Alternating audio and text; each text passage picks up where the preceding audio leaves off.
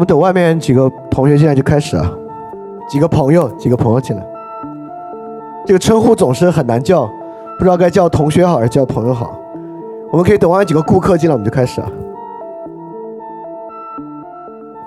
如如果把今天现场照片拍下来，然后发到网上，大家猜这个活动就是的时间，很多人可能会猜这是二零二一年或者二零二零年的活动啊，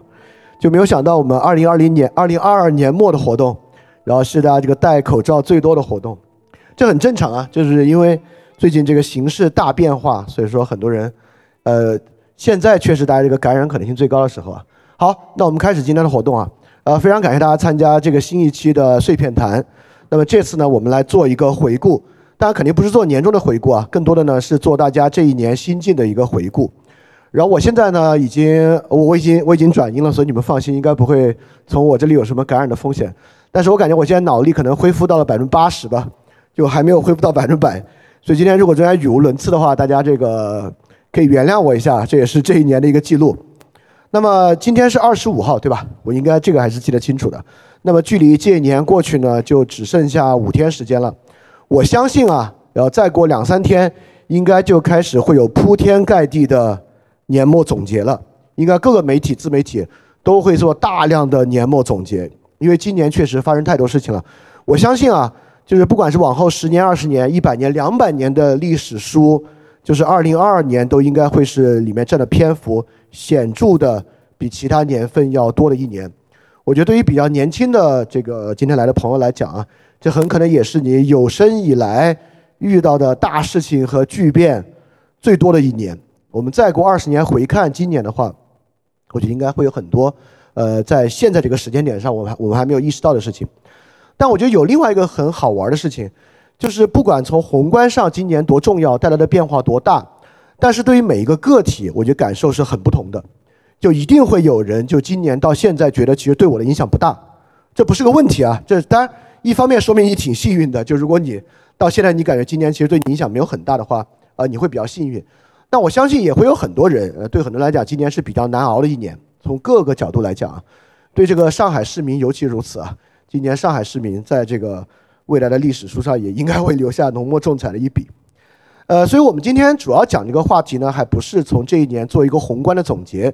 这个宏观的总结很有价值啊，但一来呢，如果做宏观总结，很多东西也不太好讲；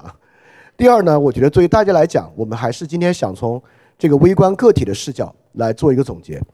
那么今年呢，我知道我身边很多朋友啊，就是从情绪上啊，这个精神上是遭遇到了很多挑战的。我相信在座的也是。我觉得我们可以简单的来做一个小的调查啊，就是在座所有人，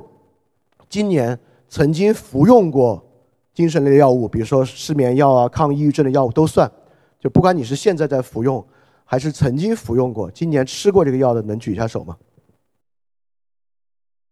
哦，看来我们在座的人是非常的，绝大多数人啊都是很幸运的人啊。竟然只有少数的几位今年遇到过这样。OK，那我问另外一个问题吧。这个问题应该所有人都有感觉了，而且这个感觉我猜会不一样。呃，因为我们现在我们已经终于活到了今年的十二月二十五号了。那对大家来讲，今年的感觉更像是特别漫长的一年，还是像是特别快的一年？你的感觉是哇塞，春节还历历在目，居然都已经圣诞节了，还是你的感觉是我靠，今年终于到圣诞节了，感觉今年过得特别快的，请举一下手好吗？好，那么今年特别漫长的人举下手吗？那么起码今年特别漫长的。这几个人，但我我也是感觉比较漫长的，是比较重合刚才在今年就遇到过一些颠簸的这几位的。呃，其实说实话，我有一点惊讶，就为什么这么多人觉得今年过得这么快？其实对我来讲，今天是很漫长的。但我觉得这个快和漫长有不同的阐释方式。那刚刚觉得今年过得特别快的，有谁能分享一下吧？就是尤其是我觉得你可以分享一下，呃，因为我们经常在人生中的有几年会觉得过得非常快啊，都是有可能的。就你为什么觉得今年过得快？这个感觉是什么样的？好，你说，请说。嗯，我就是感觉没有做什么事情，因为感觉以往每一年可能自己都会希望可以做很多事情，然后因为今年各种原因，就是什么都没做，一年就过去了。然后回去看的时候，就觉得过得很快。啊，这也是个感觉。还有谁吗？就就觉得今年过得很快的，是什么感？什么样的感觉？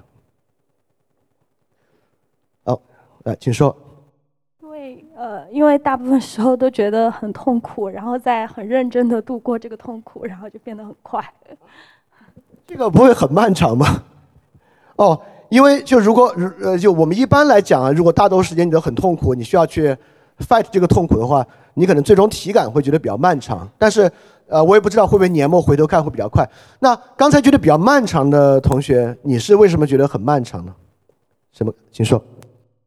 哦，我觉得一个是太痛苦了，所以觉得今年特别难熬，然后就很漫长。然后其实是感觉今年不管是个人层面还是整个社会国家层面的变化非常的多。你想，今年上半年的上海还遭遇了两个月的封控，然后下半年突然就放开了，包括比如说。等等这些，然后你会觉得，不管是呃民众的这种心态，还是整个的呃政策上的变化，都非常的快，你会觉得很魔幻，感觉一天一天是一个样子，所以会觉得很漫长。对，嗯，对，这也是一个描述很精确的感觉啊。呃，还有谁有这个漫长的感觉可以分享一下吗？对我我我来说说我觉得比较漫长的感觉吧。我觉得其中有一个跟他说的比较像。我觉得今年很漫长的感觉，其中有一个也是因为今年发生的事情太多了，就是我回想啊，就觉得今年年初的事情和现在中间已经隔了我想都想不起来的数量，简直可以说无穷的大事情和反转，就包括其实我我我到现在依然觉得十二月初离现在很漫长，我们大概就是十二月七号八号其实是彻底放开对吧？到现在二十五号其实十五天时间。我感觉像两到三个月一样，根本不像十五天。原因就是这十五天中间发生了太多的事情了。这十五天，当然这十五天中就包括了病人自己感染的将近有十五天时间，刚好重合这个时间，就感觉真的是过得非常非常的慢，事情非常多。直到现在我们放开之后，实际上社会的争论并不仅没有减没有减少，还在越来越多。就是这两天所谓的这个风控的声音。和这个放开的声音的争议，听上去好像比过去半年经历的还要再多，还要再剧烈，吵得还要更厉害。所以今年我觉得很漫长的一个比较重要的原因，可能就是因为今年的事情太多了，就多到好多人其实已经，我我我就知道有人啊，甚至养成了记日记的习惯，因为如果不记的话，他已经没有办法记住今年发生多少事情。其实对，其实对大家也一样，封城那两个月并没有很长的时间，如果你要想象里面我们经历了多少。特别可怕的新闻的话，其实我觉得很难完全想得起来啊，啊，这是我觉得今年比较漫长的一个原因。好，我们再问几个事情啊，就是因为我们刚才问的是比较极端的嘛，就你有没有就是服用这个精神类药物的经历？我们来看一些别的，你有没有在今年经历过啊？就以下这些其实都是我自己发生过的这个症状，所以大家也没关系，这不仅是毕竟是个音频的，就算传到网上，你说你经历过这些，没有人会知道你是谁啊，呃，而且我们举手也没关系，就是。有多少人在今年曾经暴饮暴食过？能举下手吗？啊，大家自律这么好，好好好，那我真的觉得今天来的人，我不知道是不够典型还是怎么样。反正我今年一段是有一段时间是暴饮暴食过，呃，应该就是在六月份的，就是从五月份的后半段到六七月份的时候，然后那段时间暴饮暴食的非常厉害，但也可能是因为外卖终于又重新恢复了啊，报复性的吃外卖是可能的。呃，今年有多少人有经历过或者还在经历比较严重的睡眠障碍，比如说失眠啊，或者噩梦非常多的经历的，有吗？哦，大家的这个健康状况真是超乎我的预料。没关系啊，就是如果大家健康状况这么好的话，一会儿的那个质问可能会比较伤一点啊。OK，那我再问个问题啊，大家有没有感觉从今年，尤其是进入下半年之后？你的睡眠时间比你过去自己要求的要晚，就是你晚睡的情况发生的越来越多了。有这个吗？有的话可以举一下手吗？哦，这个要稍微多一点啊啊，大家晚睡要多一点啊，肯定不是因为手机的科技又发达了，或者说有什么新的流行的 APP 的原因啊。呃，有没有这个注意，就是感觉，比如说今年啊，越来越这个注意力越来越差，就专注度差一点的有吗？能举下手吗？哦，绝大多数人今年都保持的非常好啊。我我个人都表示很羡慕你们，OK？那有没有我没有列举到的症状呢？比如说谁今年有别的一些什么样的症状在你身上发生的感觉？有吗？哦，你请说。就是可能在呃做事情的中途，然后会突然停下来，突然有一阵觉得呃安全感不足，就嘛包括一个人在家待着的时候，看着窗外就是有一种惶恐，就不知道是来自于哪里。对我一般听到警车声音的时候有这个感觉，没有，我开玩笑的啊。OK，这种安全感的丧失，那还有没有谁在今年有别的一些感受？当然是哦，请说。就是我感觉负面情绪的浓度比前之前都要高很多。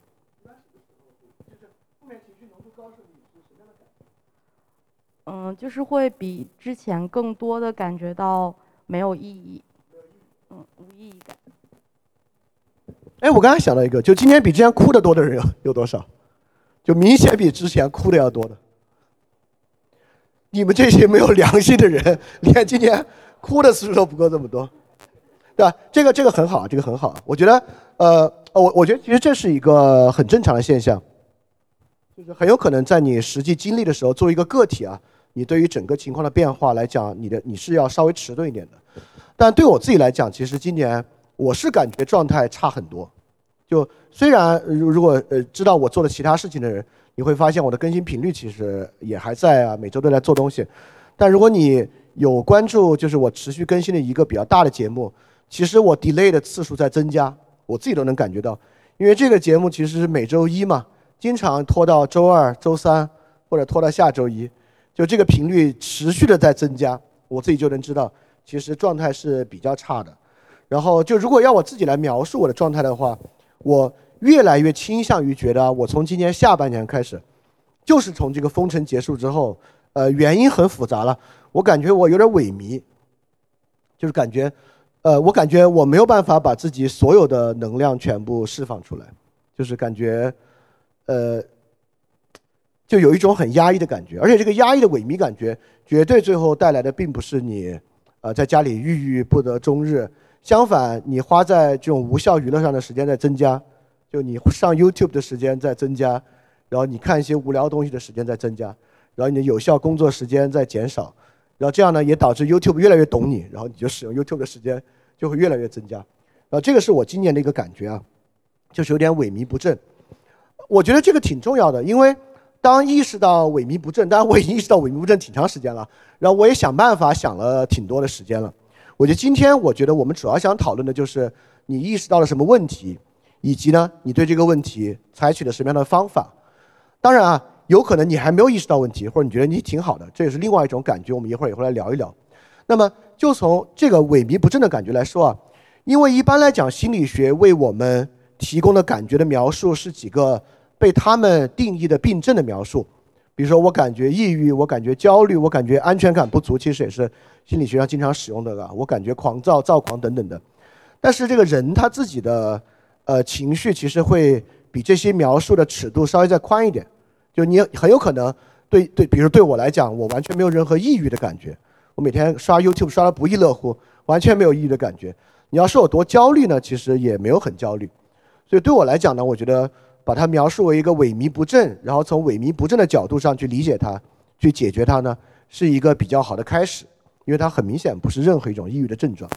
所以我就想问，现场有没有谁也对这个问题可能有想过，或者你觉得你今年的这个状态，不管是它是一个比较好的状态，或者一个比较差的状态，像刚才就有同学描述了他的那个被负面情绪渲染的状态，他把它描述为无意义感比较强，那这当然也是一种。那么。我相信我们每个人的情绪啊，都应该有不同的角度去描述它，用不同的角度去给它命名。我觉得从不同的角度给它命名呢，就是你看待它不同的方式。我觉得这是挺重要的一个事情啊。所以我想问问在场有没有谁对于今年你的感觉，你有一个不是我们平时经常心理学所用的这些词汇，你有别的对它的一个描述？这个你甚至可以先想一想，没那么着急。对你去。咀嚼咀嚼你今年的感觉，看能不能为他找到一个描述方式。哦，你说，你看还是平时有感受的人会。呃，我觉得我今年就是明显跟去年二零二一年比的话，一个感觉是没有实感，就是实际的感对实际的那种感觉。因为去年的话，我现在脑子里能回想出就是每个月我做了很多事情，然后出去去哪玩儿，就这种回忆。然后今年的状态就是。呃一段时间在学校，一段时间在学校封闭，一段时间又出去租房，然后其实物理上去了很多的地方，然后我同时也在做很多的事情，但到年底我我觉得这一年就是没有什么实感，对，就是感觉发生的这些事儿，这个这个这个比较难说。你你会觉得发生这些事情不太有意义，还是发生这些事情好像不是，就像不是自己在经历，而是另外一个人等等的感觉吗？很难形容，对吧？对，呃，当然，呃，你请说。就是呃，刚刚那位同学他说就是没有实感嘛，然后我的感觉跟他类似，但我可能会用一个词叫割裂感，就是我会觉得这一年我没有办法把它拼凑起来，好像是被分割成了很多不同的形状，然后我在回忆的时候，我也没有办法把这一年完整的串起来。比如我现在从风控到到中间四十度，这个夏天有四十度高温，再到四十度的高温，到后面呃那个国庆节的时候有那么多的问题。这些事情是怎么发生的？怎么有联系的？我记不起来。同时，然后我自己身上能感受到很明显现象，就是我受这个社会的一个政策变化影响非常大。就比如说，如果这个社会它政策有很大变化的时候，我整个人会发生很大的一个转变。就是可能在在风控的时候，我可能会形成了一套自己好不容易适应的这套生活方式。那一下子放开了，我好像我要经历一个巨大的转变。然后后面又开始封的时候，那我本来在有很多计划，可能国庆节要出去，一下子就被打乱了。然后在这中间，你让我现在去回忆，我完全没有办法去回忆说这些到底是怎么发生的，它又是怎么样去呈现在我个人身上的。我现在只能记得很支离破碎的东西。这个描述的很好啊，就是他这个感觉，在场大家有有有比较有共鸣的吗？还是比较有对吧？我相信这个是有的。来，请说。我我今天的感受就其实可以用你的播客的一句 slogan 来总结啊，就是敢于去不相信。就是对对，这个我我的感受正好相反，就是我整个全年下来吧，到差不多到今年的一两个月前吧，就感觉就是这种感受越来越强烈。然后呢，但是我自己之前是没有这种明确的意识，就是我看到的所有的一切，就就是你会越来越不相信嘛。大大家其实都有这个感受，但是呢，我不知道自己的那种负面感受，其实都是基于自己越来越不相信，所以后来就是又。经历了一个这样一个过程之后，觉得还是要回到相信吧。虽然，但是现在我不知道相信什么，但是我觉得还是要敢于去相信。大概对对，谢谢啊，这也是一个很重要的感受啊。就这个，这很正常。今年有一阵儿我都不太敢相信了。对，所以所以其实让大家知道，我不是做了一期节目，很困惑这那这那，对吧？对，这个这个是很正常一个想法。我觉得刚才他说那个想法也非常的典型，就是割裂感。这个割裂感呢？我我认为割裂感是一个自省程度还比较高的一个感受，就是更多的人可能并不自己体认这样的割裂感，虽然他可能是在这样的生活，这种割裂感，他刚才把它的原因分析的也非常好，就是因为这里面你自己的意志比较少，就你生活的方式方法受到的规制和限制不由你自己说了算，而且甚至不由一个有道理的事情说了算，它看上去非常随意。非常迅速，而且非常的强烈，在主宰你的生活，所以你会产生这样的割裂感。这样的割裂感实际上对一个人的影响是比较大的。就如果大家知道，我我我我并不一定认可所有这些心理学的理论啊，尤其是我不认为它是实有的啊。这个实有的意思就是说，你脑子里不真的有那个概念，它像物理一样影响你。但有时候它是比较能够呃有这种启发的特征的。就荣格不是有个概念叫这个阴影吗？这个阴影的前概念是人格面具，人格面具就是说，当你必须跟这个社会适应，并且做你自己不愿意做的事情的时候，就是这这个东西叫人格面具，就是你戴了一个人格面具。Anyway，那个阴影就是人格面具投下的阴影。也如果我们完全不用这么戏剧化的方式表述它的，就是说，当你被强烈规训的时候，这个规训会给你很多负面的情绪和压力，完全可以这么讲。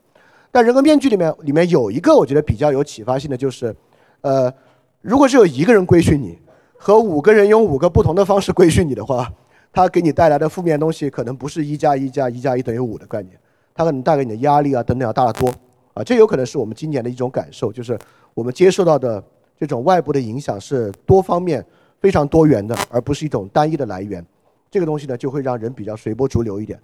但是有的人可能已经过惯随波逐流的日子，所以感觉也不深啊。呃，甚至有的人。比如过去就在过一个比较虚无主义的生活，反正我的生活就是，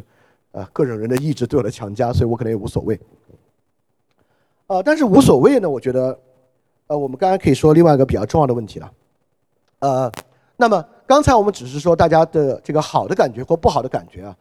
那么有没有谁在今年真的发生了比较大的变化？不管是你主动的还是你被动的，比如主动的，你决定要润了，要离开这个地方，当然对人生是一个非常巨大的变化。比如说你在封控期间决定要结婚或者要离婚，都是对人生非常重大的变化。当然，就是更多的跟今年的特殊性相关的，有没有谁？呃，我我我不会去问去刺探具体的隐私啊，但在今年你的人生发生了就是彻底性的、根本性的变化的，能举下手吗？啊，还是有不少啊。对，有很多人在今年做了比较大的决定，这个决定有各种各样的原因，有的是被迫的，有的是自己主动做的决定。那么，OK。那如果我我觉得有这种想法的人啊，那你的人生经历呢，跟今年宏观的情况和我们最开始讲那个的契合程度就比较高。呃，我相信对绝大多数人，即使你没有做任何决定，或者你到现在，呃，其实自我感觉也还可以，你今年没有经历过很大的崩溃，这都是很好的事情啊。但你可能也会认为今年非常的颠簸。呃，我就我们就要开始说一个事儿了。我们今天的这个标题叫维持自我，那么。维持自我这个东西，在多大程度上和我现在的感觉有关？比如说，有没有可能现在是圣诞节十二月二十五号？我觉得我好像今年维持的还不错，我今年一切都还不错。我经历了所有这些颠簸之后呢，好像我自己的人生啊、生活都还可以。那么，我们能不能有把握的说，哦，这个人确实今年是过得很不错的一年？有这个把握吗？当然，这个我没什么关子可卖啊。我当然认为呢，这里面有一个很大的 gap 在，这个 gap 在这个地方，大家可以想想，我们一个人如果说我感觉我身体很健康，我没有觉得我身体有任何问题，这真的说明他很健康吗？如果真的是这样的话，我我们就不用每年规律体体检了，对吧？当然，这个一定 mean something，就是你觉得我现在状态都很不错，这一这我不会说这是毫无价值的。但就像体检一样啊，就是有一些身体的疾病是我们自己没有那么。知晓的，那么同样对于一个个人的状态来讲啊，我也不认为我们总是对这个问题有完全清醒的认识，因为好多人进入到一个相对比较呃 passive 的一个比较抑郁的状态，好多时候也超出他自己的认识和计划，在他生活中就是有一个比较小的诱因啊，就可能突然引起，这种情况也非常多，所以当我们已经经历了如此剧烈的一年，那我不是说我们要危言耸听。但至少在这样一年的年末，大家对于这一年发生的这么多的事情，对你可能带来的负面或者不利的影响，我觉得比起平常的一年呢，可能有更多探索和挖掘的欲望和想法，是一个比较安全的事情。这这有点像一种自我在心理上的体检一样，我觉得这种体检是比较重要的，因为我们在生活中其实见识过很多人做反面的事情，就是小题大做。我们一定见过朋友说啊，我经历了一个事情，我感觉我的人生崩溃了。你告诉他，我完全完全不到那个地步。就你经历这个事情两个月之后你就好了，你根本到到时候你根本不会记得这个事儿。这种情况一定是存在的，就是就说明有时候我们会高估一件事情对我们自己的影响。那同样反过来，我们很多时候绝对会低估一件事情对我们的影响。尤其是像他刚才讲的，当我们如果真的是比较撕裂的过了一段时间之后。很有可能啊，这个危险和危机会在之后到来。那如果之后到来，你对其没有准备的话呢？我觉得当然是个比较麻烦的事情。那么面对我们自己的经历呢？我觉得这是一个主动挖掘和收获的过程。它的过程呢，就不太像体检，更像是我们自己对于自己状态的一个追问。呃，这个追问可以有很多起点，其中一个很好的起点，就像是我们刚才讲的那些我对我自己感觉的理解，对吧？比如说我感觉。下半年我一直非常萎靡不振，那我自然就要来去问自己这个萎靡不振的原因。那么刚才很多人啊也描述了自己非常不同的感觉，那么这些感觉每一个往下挖掘呢，其实都会立马触及到很深的问题。比如说今年缺少实感，哇，这里马上就触及到了真实感这样非常非常深的问题。包括今年什么事情没有意义啊？那什么是有意义？当然这些立马就会触及到一些非常非常深的问题。好，呃，对于。很多人觉得二零二二年其实没有很大的改变，其实你你也可以想，原因其实也很简单，因为今年不管这个我们遇到的时事有多颠簸啊，但对于好多人，你自己的人生路径其实是延续的。比如你的公司还不错，所以你没有失业，你的工作都还在延续。比如你有一个家庭，或者你跟父母生活在一起，这样的生活方式本身也在持续。所以对于你实际的生活来讲啊，抛开你在朋友圈看的东西，那对比你二零二二年和二零二一年的生活，它确实改变也不大。就你并没有经历一个在生活方式上根本的巨变。那当然，在这一年之后呢，你会感觉好像这一年对我没有造成很巨大的影响，或者我的状态啊等等还很不错。但是呢，这里面可能会有一些裂缝啊，在这样延续的路径中间啊，就是没在你没有太意识到的地方慢慢展开。啊，当然也有可能今年很多人即使经历了一些变化，比如说失业啊等等的，但这不是他自己主动选择的变化，他可能对其有很多的怨言等等的，但也没有真正让他有感觉。所以说啊。我想说的就是呢，呃，实际上我们现在想一想，虽然我们每天在微信上阅读数量极其庞大的文章和内容，但是对于我们自己的感知和理解呢，我觉得对绝大多数人来讲啊，还是比较少的。尤其是在今年这样一个事情这么多的情况之下，我们好多时候对具体的事情应接不暇，然后停下来思考思考自己的时间呢，有时候不会那么多，这也非常正常啊。像刚才。其实想的比较多的同学，大概都是在今年，就刚才我们在说今年感觉不太好的时候举了手的人啊。我们在真正遇到问题的时候，可能还会去想，就没有遇到很严重问题的时候呢，对这个问题的漠视感会稍微多一点。好，那我们现在就来看看这个问题啊，呃，这个问题去理解、感受和思考，其实有很大的难度。第一个比较大的难度呢，就是这些思考的方式和方向啊。呃，我觉得现在都市都市里的人多多少少还是知道的，但是大家知道的这个反思和思考的方向呢，很多时候都是被心理学框定的。意思是说，碰不到那些东西，我甚至有点不知道我该从哪里想起。比如说啊，心理学告诉你有的叫焦虑症，OK，如果你有焦虑症了，那自然有文章引导你去想，焦虑的来源是这个这个这个这个这个这个，你可以从这个这个这个这个这些方面去想。那比如说你有抑郁的症状，同样也会有很多文章告诉你该怎么去想这些问题。但是我们接触的其他啊，我管它叫正常人心理学。我们接触了其他正常人心理学的内容呢，更多的是这个人的分类，MBTI 之类的，对吧？那么 MBTI 呢是一个高度抽象化的东西，它不会告诉你，就是它从来没有告诉你这个 INTJ 和这个，比如说另外一个 INFP。面对风控的时候，他们会有不同的什么样的反应？或者面对不同新闻的时候，他们会有不一样不什么反应？就你很难把自己装进去，这样去思考。好，这说明我们对一个问题啊，其实是比较陌生的，就是如何超出这些心理学的概念，能够让我们自己有一个叙事。这个叙事其实我觉得对很多人很重要啊。你看 MBTI 提供的其实就是一个叙事，就是什么什么字母的人是一种什么样的人。他是怎么样怎么样怎么样的，这是一个叙事，但这个叙事差很多东西，他不会告诉你一个河南的 INTJ 和一个河北的 INTJ 他们有什么区别，但我们呢都来自不同的地方，有不同的家庭，上了不同的专业，他也不会告诉你水利系的 INTJ 和经济系的 INTJ 可能有什么区别，所以你会发现这些高度抽象化的心理学概念的问题呢，就是你没有办法把自己的经历放进去，但是重要的点恰恰在于。你得把自己的精力放进去。你看，现在这个问题的难度就在于，我们今年经历的是个体的事情，我们眼睛看到的是宏观的事情，这两个事儿对我们的影响是最大的。但是，如果我们想去分析这个事情呢，我们其实现在我觉得对绝大多数来讲是比较陌生的。比如说，假设你公司的年终总结不是你工作做了啥，而是你老板要你描述一下今年宏观事件。和你自己的经历如何改变和影响了你？我觉得这个呢，对很多人来讲，还相反会是一个相对比较陌生的话题。这个陌生的原因呢，就是因为我们过去对于这个自我的这个叙事啊，其实虽然心理学等等的这么火了，我们绝大多数人其实并不熟练这个叙事。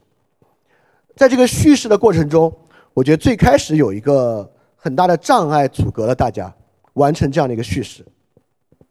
如果一个人真的要有这么一个叙事啊，呃，我我看从哪里开始讲这个问题比较好。我们可以这么想这个问题啊，呃，最擅长这种叙事的人，其实东西方都高度依赖这样的叙事，就是古希腊的神话最重要的呢，就是这个英雄神话，大家都知道对吧？而且在古希腊人的想想想法中啊，这些英雄呢都是半神，对吧？他们是 demigod。那么古希腊这些有头有脸的贵族啊，都会相信我是某个半神的后代，我的家族是这个半神的后代，因此我的家族呢有这样的特殊性，我们肩负了某种使命。我是战神的后代，我自然有战神后代的命运；我是领袖的后代，有领袖后代的命运。那中国人其实也是这样的，就司马迁在写《史记》的时候，在太史公自叙自述上述他自己。司马氏的家族是干嘛的？司马氏的家族从秦国是干嘛的？晋国是干嘛的？上述干是干嘛的？到他这一代，因此他要来干什么？过去的人非常着迷这些。你们看《冰与火之歌》，或者你们看这个《指环王》，你们你们也知道啊。过去人介绍自己的方式是我是谁，谁的儿子，那就希望你通过对于他们家族的了解，对这个人有了解。那我们今天这个时代呢，被叫做平民主义时代。平民主义时代呢，就是大家都一样，一样什么呢？一样没有这样一个东西可以上诉。我们的人生从父母生出我们开始，然后直到后面，很大程度上我们是高度类似的，就类似到可以用十六个不同的分类把我们装进去啊，到一个地步。所以，如果你意识不到自己的特殊性，你甚至没有给自己做一个自述性自我的必要，对吧？你我我我我有啥可说的？就是我的人生有什么可讲的呢？尤其是刚才有个很重要的问题啊，你看，就像就像这位同学说的，他在今年呢过得比较割裂。那么这种割裂有一个很重要的，在我看来啊，因为我我我我也经历这些，但我自己虽然非常萎靡，但割裂感比较少。原因就是因为我去应对这每一个变化，其实到背后我都能够明显的说出我对他，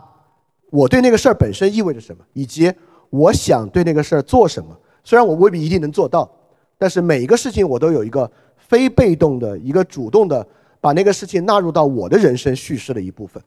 就比如，比如说今年，我就说个实际的例子吧。今年很多政策打急弯、打急转，这种急转向，那当然是对我来讲我也很讨厌。但对我来讲呢，这就是我对这整体环境能够更有了解，是我自己在讲的这些东西一个非常重要的素材和延续。它映照着我之前。讲的很多内容里面的一些预设和一些东西，所以说我是把这些宏观的改变完全放到我自己的人生经历和叙事里面去，就这些转变对我是重要的。虽然我不开我不开心，我不会说啊太好了，终于有东西可以阐释了，我倒还没有这样的想法。但是我是完全把它放到我的人生里面来的，所以对我来讲这种割裂感相对比较少。好，所以说你看，呃，有一个非常重要的东西呢，就是你觉得自己有多特别。这是一个很重要的问题啊！其实我不知道这是不是个重要的问题，呃，因为这个你你你你以前可能听说过，就是人感觉比较特别，但是很多人说这话的时候，他他是别的意思，就是很多人最开始说这话的时候，他的意思是说你要对自己好一点，就是这种话是另外一个问题的起手式，就是是爱自己一点的起手式，就是你很特别，你不是个普通人，所以你要对自己好一点。所以你不要任由别人来粗暴的对待你，他是这个问题的起手式。但我讲的时候，当然不是从这个角度来讲啊，这个特别是真正的特别。啊，我我特别想知道，在座就对于自己的特殊性、特别，或者我们就说的稍微远一点，就有一点点各种使命感，大小都行。就是你比如说，我我要把我的孩子教育的特别好，这也是个非常实际的使命感。但你也可以有很大的使命感，等等等等的，就是。对自己的这个特殊性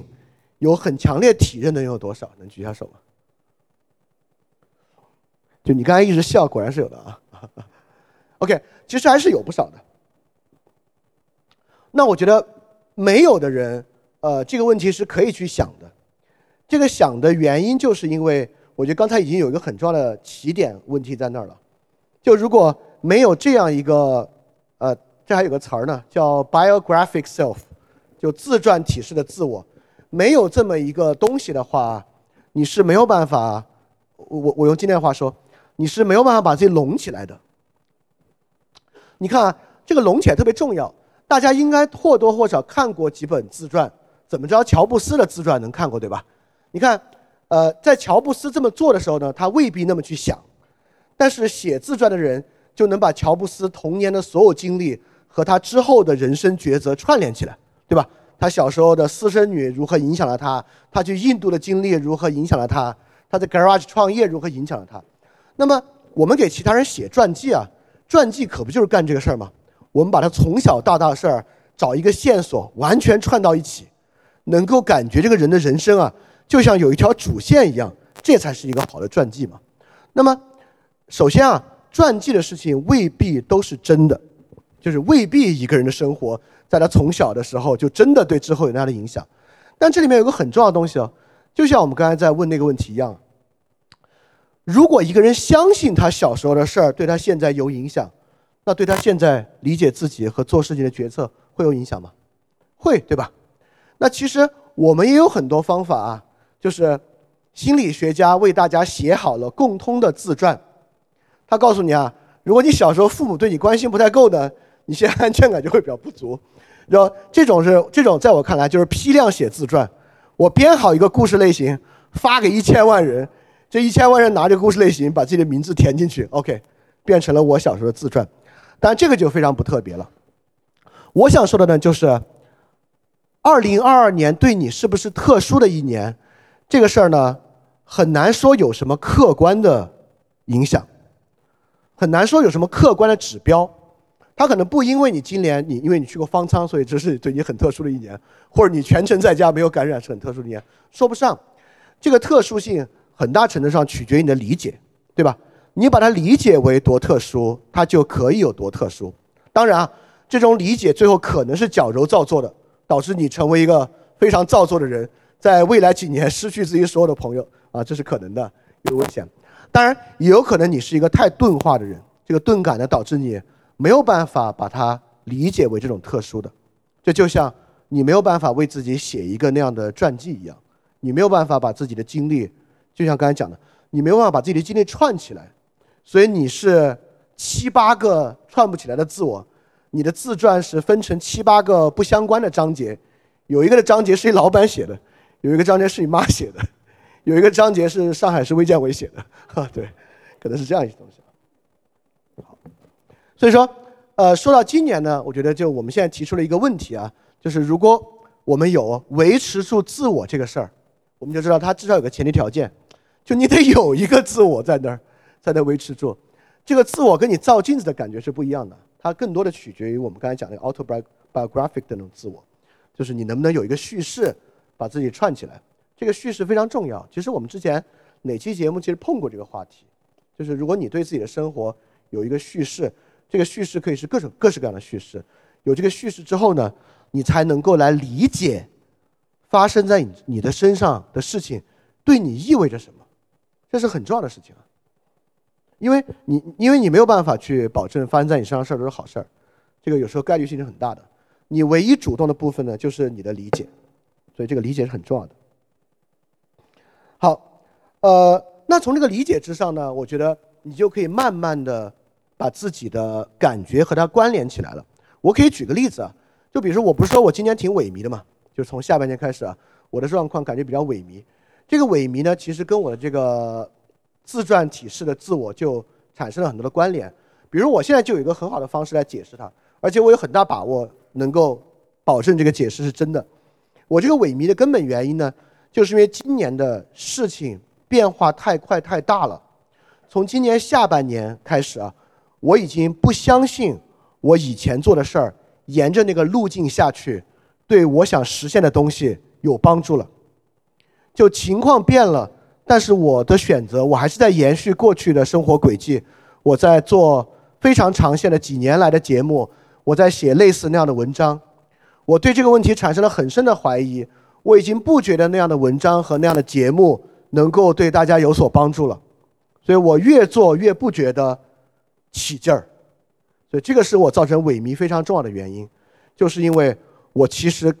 没有能力，也没有足够能回应到今年这么巨大的改变和发生的事情。就我的改变和他比，我变得太少了，对，因为这样的原因，我产生了很萎靡的感觉。当然，就是你分析到这一层，你该怎么做，其实也就呼之欲出了，对吧？至少当然可能很困难，可能非常困难，但至少方向啊等等啊就呼之欲出了。啊啊，请对，今天大家有任何问题都可以问啊。我那我正好我说一下我割裂感的来源是什么？为什么我会觉得有割裂感？其实是因为就我是一个很爱出去玩的人，然后在封控期间我没有办法出去玩，那两个月我是一个人在家，所以我本身又是蛮需要朋友的这样一个人，所以那两个月我就被迫去接受了这样一种孤独的环境。但是在放开之后，你刚开放开的时候，政策变化很多，然后包括整个环境不确定。我想出去玩，但是整个环境又让我好像不不能不适合去约别人。然后再到中间天天热四十度以后，然后的一系列的整个环境变化，实际上就让我过往的那种生活方式遭受了巨大的一种打击。就是我本来是一个可以正常可能约人出去吃饭啊、看展这样很正常的生活，但是。这样一个对我而言还蛮重要的需求，在今年我受到了巨大的挑战。我可能比如这个月我出去很顺利，到下个月我又不能出去了。而且我是一个其实规划上面来讲，最起码我是会规划两个礼拜生活的人。所以说可能我上个礼前两个礼拜我规划好以后，到下个礼拜发现哎它实现不了，那它就会让我的生活短暂性的陷入一种混乱，因为我要重新去规划我自己的生活。所以这样这一年就发现我整个人就处在这种动荡之中，不断的要不断的改变我的生活方式。不断的改变我对于，呃，就是对于外界的一个预期，可能本来比如说就是比如说最典型的像上个月，上个月政策没有放开的时候，我订了一场演唱会，我决定去看，结果因为推迟，然后不办了，然后后来，但是在其他城市他又正常去办，那就导致我陷入一种巨大质疑，我当时是不是不应该选择在苏，当时是苏州跟杭州嘛，我不应该选择苏州，我应该选择杭州，那这样的事情反反复复在今年在我身上发生，所以我就会陷入一种巨大割裂感，因为。没有什么事情是可以让我用我的一个一种定式的逻辑去判断的。我要不断，对，没有让我没有一个可以让我就是说用一种定式的方思思维去思考。我要不断的改变我的想法，不断的改变我对这个信息的判断，我才能够达到我想要的东西。我觉得这里面，我就如果要我说啊，我觉得这里面有一个 gap 可以去跨越它，很可能这个困境呢就能有个更明确的方向。你看。刚才你所列举的还是你的生活节奏和很多你想做的事情。这个在城市里面呢，当然很多人选择类似的生活方式，就是他的生活需要由活动和朋友的相聚这个串联起来。当然，这也本身是一种很正常的、很健康的城市生活方式。那么，这就是我刚才说的，当我们面对外部颠簸的时候啊，这个颠簸是你自己决定不了的。就比如说，我突然没有办法获得这个计划了，我对于活动的安排和我跟朋友相聚的安排。全部都要受到影响，但关键就是在这儿。如果这个东西能够变成一个你积极应对的事情，你现在要回答的或者要进一步去想的是，这些体验和跟朋友的相聚，它除了是我的生活组件之外，它在另外的层面上对我意味着什么？这个不开玩笑，因为有的人啊活得比较清楚，或者说。我甚至不能用活得比较清楚，我做个别的解释，能把它说得更明白。有的人给自己的生活下了这么一个决断和决定，有有的人下了这个决定，什么决定呢？就我的生活是围绕我周围的朋友展开的，就对我来讲啊，怎么照顾好他们是我生活中最重要的事情。就你们说那些太宏大的，我管不着，我好像也没有那么多兴趣，但我很有兴趣把我朋友的生活管好。那么我我不说他，假设一个人是这样一个想法。那么在面对今年颠簸的时候呢，他很可能就能把颠簸当做他做新决定的机会。比如什么机会啊？那么我我就说一个最简单的，那么正是在这种颠簸和不确定的情况之下，实际上让朋友的相聚变得更珍贵，或者对其他人来讲更重要。那很有可能呢，你就会针对这样的重要性去做些什么。这个是，这真的是决断特别重要的意义。这个意义在哪儿呢？就是一个事儿是好事儿还是坏事儿，我们接受它，不因为我们有精神胜利法，我们强迫把一个坏事儿变成一个好事儿，我们编一套理由说服自己接受它，不是这样的。就是我们怎么把坏事儿变成一个，我我也不能叫好事儿，变成一个有价值的事儿，其实取决于我们的决断。但是呢，你得先有一个决断，你在先有一个决断之前。其实有一另外一个信念，你得认为自己对你的朋友重要，你才敢做那样的决断。就如果我对我的朋友只是纯玩伴，就是大家对我也靠依靠不了我啥，反正就是一起聊天吃饭，那在这个时候我就无法去做这样的一个决断啊！你看，这就是我说了一个从你对自己的特殊性的理解决断，到你如何理解今年的所有变化，到这个所有变化到你自己能做的决定中间的各种各样的区别。这个让我想起啊，这个怀特海在《Model of Thoughts》里面的第一章那个 Creative Impulse。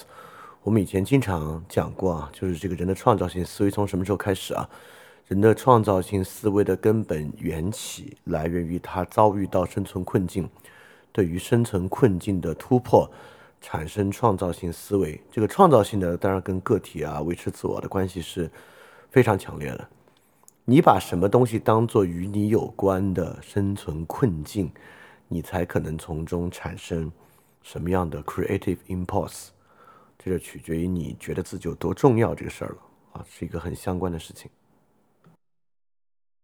啊。这个是这个很重要的一个事儿啊，就是我我我给多说两句，把这个说出来啊，这真的很重要。这个我我之前在节目里说过一次，就是这是两种不同的对于时运的理解，就是一种对时运的理解比较简单一点啊，就是我的人生遭遇是因为我过去是一个好人还是坏人，好人有好报。坏人有坏报，所以说，当我面对一个困境窘境的时候，我就会觉得肯定是我自己做的不够好，肯定是我过去做的不够好。当我面对一个比较好的事情呢，我就会觉得那肯定是因为这是上天对我的奖励和奖奖是一个奖励，这是一种方法。第二种方法呢，你认识到时运这个事儿是纯粹不由你说了算的，甚至是纯粹随机的，在这个时运里面，好人会遭遇极大的厄运。而坏人可能会非常幸运，这都是有可能的。重要的不在于好人有好报，坏人有坏报，重要的呢就在于，正是因为有这样的时运，所以遭受厄运的好人的决定才变得那么重要。如果好人都遭好报的话，好人的决定就一点不重要了，就好人就是不断的 接受着上天给他的爱就行了。那只有好人才可能遭遇最大的厄运，那这时候他的决定才变得非常重要，这是。两种不同的对于这个命运想象的方式，这个是我跟你说，就是大家不要觉得这个中二啊，你你古希腊悲剧哪一个不是在讲这个问题啊？就哪一个故事不是在讲这个问题啊？就人类发明那么多故事原型，要激励人的是啥呀？要激励人的不就是你可以在你的生活中用这种方式来审视？和看待你的生活，因此可以感受到自己决定的重要性吗？对吧？我们看所有古希腊好的悲剧，讲的不就不都是这个东西吗？包括很多史记里的故事，不就是个好人遭厄运之后他做了啥？全是这些故事。所以从很早很早，人们就发现这个东西的重要性。好，那么呃，OK，那至少我希望刚才我们讲明白了呢。就是今年是非常特殊的一年，在今年之中呢，大家经历了很多很多不同的事情，但是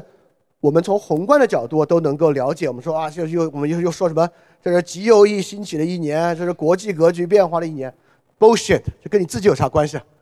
重要的是，二零二二年在我的生活中是怎么样的一年？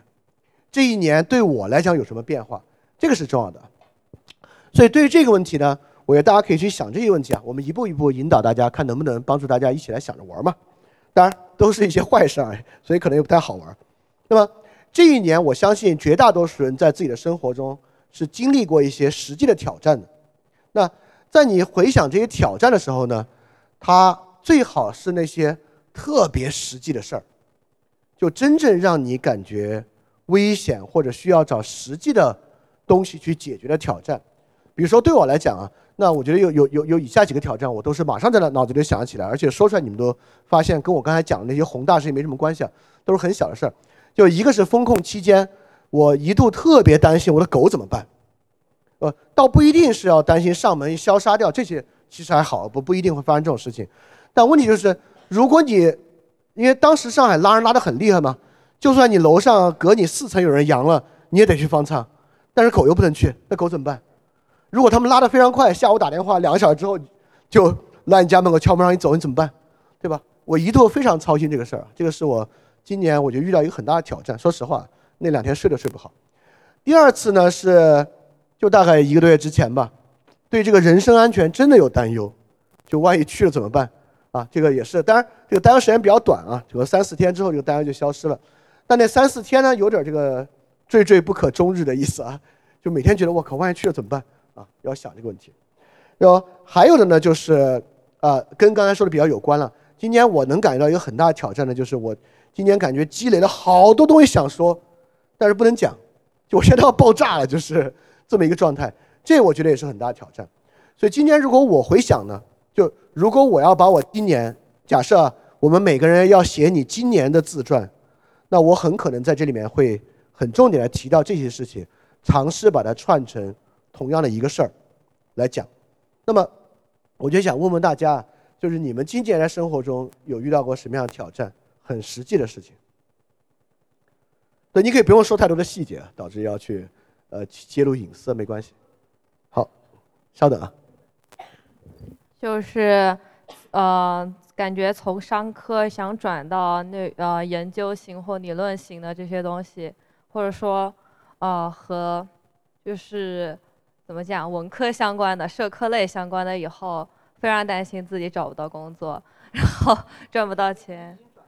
呃，正在转，然后对，然后你要去准备各种东西，你要升学校，然后要去找新的工作，然后你同时还要去照顾好自己的生活，你会发现呃很难去做到这件事情，你会发现实现自己的理想和解决实际困难有一个巨大的一个鸿沟，然后你就非常担心，就真的担心自己。呃，就是房租交不起怎么办？然后呃，就是吃不起饭了怎么办？你就会很担心这些东西。对，就是高考填志愿，你就想单纯想赚钱嘛。当时觉得你只要有了钱，什么都可以干，但是发现不是这样的。但是现在你觉得有钱没钱，你可能你可能根本就不取决于你到底有钱没钱，你你就是没法干就对了，嗯。啊，刚才这位。嗯，就是，其实从去年开始，从去年开始吧，从去年开始，因为我一直在做设计，然后我周末的话，我做 DJ，然后我会发现今年的话，嗯，因为大家都知道，就是搞 DJ 音乐这些东西，其实是个很虚的东西，是就是像大家小时候说的，你不务正业。搞这个东西，然后嗯，就是本来这就是一个大家口中不务正业的东西，然后现在又遇到了疫情，遇到了种种困难，再加上自己又很 emo，然后就会变得你猜不透你想放的东西大家喜不喜欢。可能在疫情之前，我可以去揣测说市场怎么走向，我的活动应该做成什么样，现在就感觉自己像个傻逼这种感觉，对，然后包括。主业做设计也是被辞退了两次，然后也是丢了两次工作，现在找到了新份新工作，又说不行了，就不知道该怎么办。对，听上去是很 tough 的一年啊。对，那希望之后的运气能够好一点啊。呃，anyway，在我们接着往下问之前，我想先就这两个来说一点，因为呃，这个故事原型本身是大家很熟悉的，对吧？我想做一个看上去社会实际功能不那么强的事情，因此它本身的价值和赚钱的能力受到质疑，或者不是受到质疑啊，就受到实际生活的挑战。尤其是在这样的一年，可能大家对 DJ 这些事情啊，不管外部环境啊等等的，大家减少消费都会有很实际的问题，对吧？这都是你能够遭遇到机缘的事情。但是这个人为什么想做像 DJ 啊、所谓的人文社科这些东西，而不是商科呢？为啥？为啥？就那价值到底是啥？你自己知道吗？啊？就是你刚刚提到的这种使命感，就是你觉得，呃，OK，好，嗯。就是呃，我以前就是我我填那个的时候，我当时想的是，就是我去了个财经类学校，我当时想的是经济经世救民，我真的很中二，我就我就这么想的，所以我去了，我觉得。啊，商业也好，钱也好，它可以去改变很多事情。但是我后来我发现，当我我只在去思考工具理性这个东西，如何去赚到更多钱，或实现利益最大化，但是我没有想过它的价值到底是不是对的，这个东西它到底是对的还是错的，它有没有什么答案？这些东西我不确定的时候，我会觉得我所做的一切努力都是白费的，所以我迫切的想知道这个世界到底怎么了，然后我的人生应该去哪里。所以我觉得我先要去把这些东西给想清楚，然后需要去学到更多东西，然后才能更好的所谓的改变这个世界。所以这是我的一个动力吧，嗯。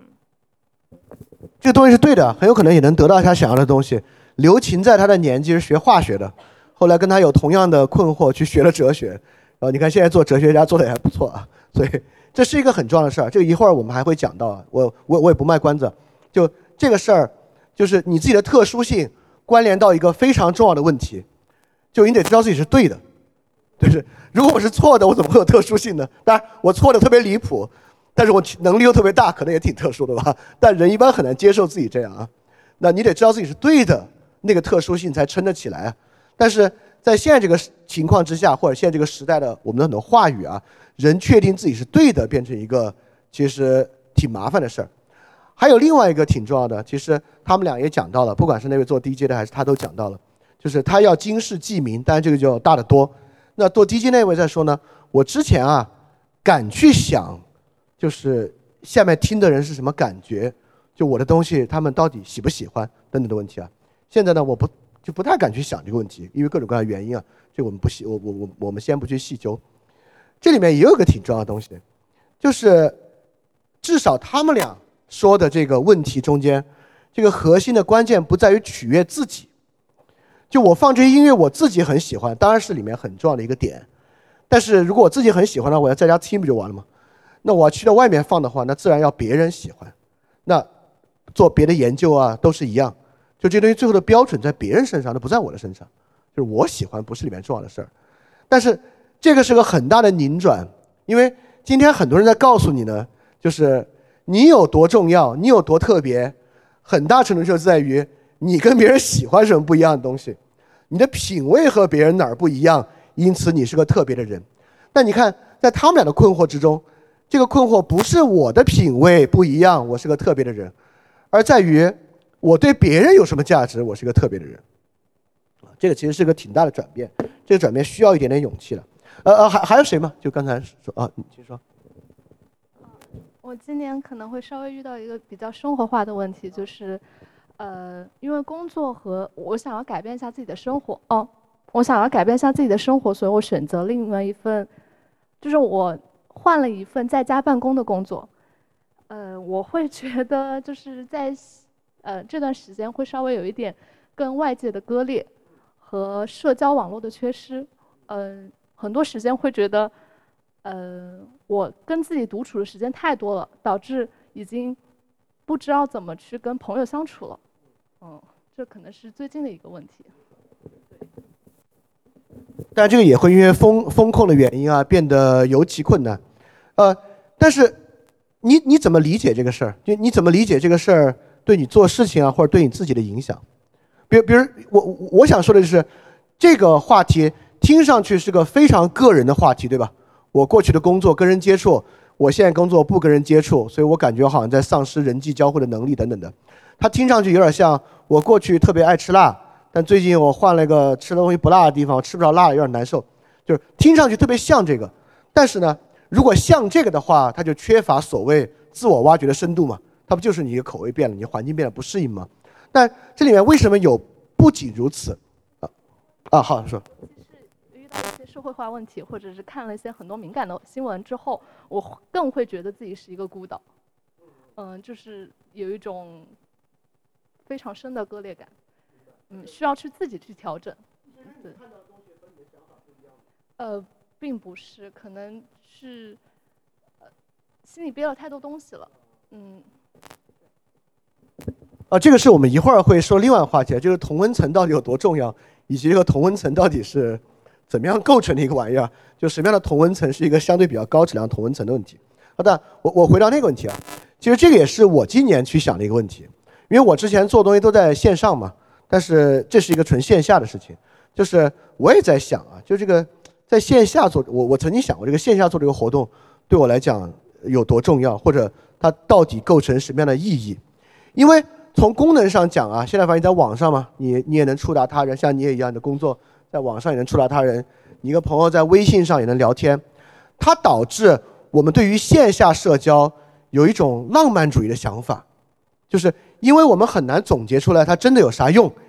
因此我们就说它比较实感啊，就是反正也就是我们有这种 physical 的感觉等等的，我用这种方式去讲它。但如果这么讲的话呢，我觉得你就比较丧失对这个东西重要性，尤其是啊，就是比如说，如果你遇到风控跟朋友无法见面，你无你怎么说服你的朋友，我们在微信群里聊天是不足够的。就为什么虽然大家各自封在家，那不还是在微信上天天打电话，你也可以视频啊？就这个东西为什么是不足够的？那你你你你只有回答清楚，就是这个线下的东西到底意义何在，你可能才能在这个问题之上往前更进一步。而且这个线下东西何在啊？我觉得你最后要要的还不是一个很重，这很重要啊，不是一个科学的解释，不是你看了一篇论文说线下交流的时候人社会脑的刺激活跃程度比线上交流的时候活跃百分之七十。为什么这个科学论文不是一个好的解释啊？为什么？因为这跟你有什么关系呢？这还是个 MBTI 一样，这是写给全世界人的这个自传，这跟你自己跟人的关系有啥有啥关联呢？对吧？这就是你跟其他人的关系，就像你，因为我你你在家工作，跟其他人交流比较少，这个缺乏和意义要在你的生活中得到一个叙述和答案，而不是在一个论文上。得到一个叙述和答案，这个是很重要的。呃，我们我们可以从这个实际人际分歧上来讲啊，因为今年是一个比较容易在人际上呃出现问题和挑战的一年。第一呢，风控的时间导致，要么呢你跟另外一些人长时间隔绝，要么呢你跟另外一些人长时间待到一起，就待到呃就是我我能我都能想起来，从五月下旬开始，我们小区里孩子的哭声、打的声音开始逐渐增多啊。感觉这个父母跟子女的关系，就长期 看网课也变得非常糟糕。那我能相信很多成年人是一样，甚至我知道，就是进入五月之后，其实家暴的概率会会增加。有时候人长期在一起会面对这各种各样这样的挑战。呃，包括今天像这位同学刚才讲的，就因为你整个计划性丧失嘛，所以说你其实跟其他人见面的时间也会变得比较少。呃，在座有很多人今年有遇到人际上的这个挑战吗？就你自己人际生活挑战，长期在家跟。啊你今天挑战挺多，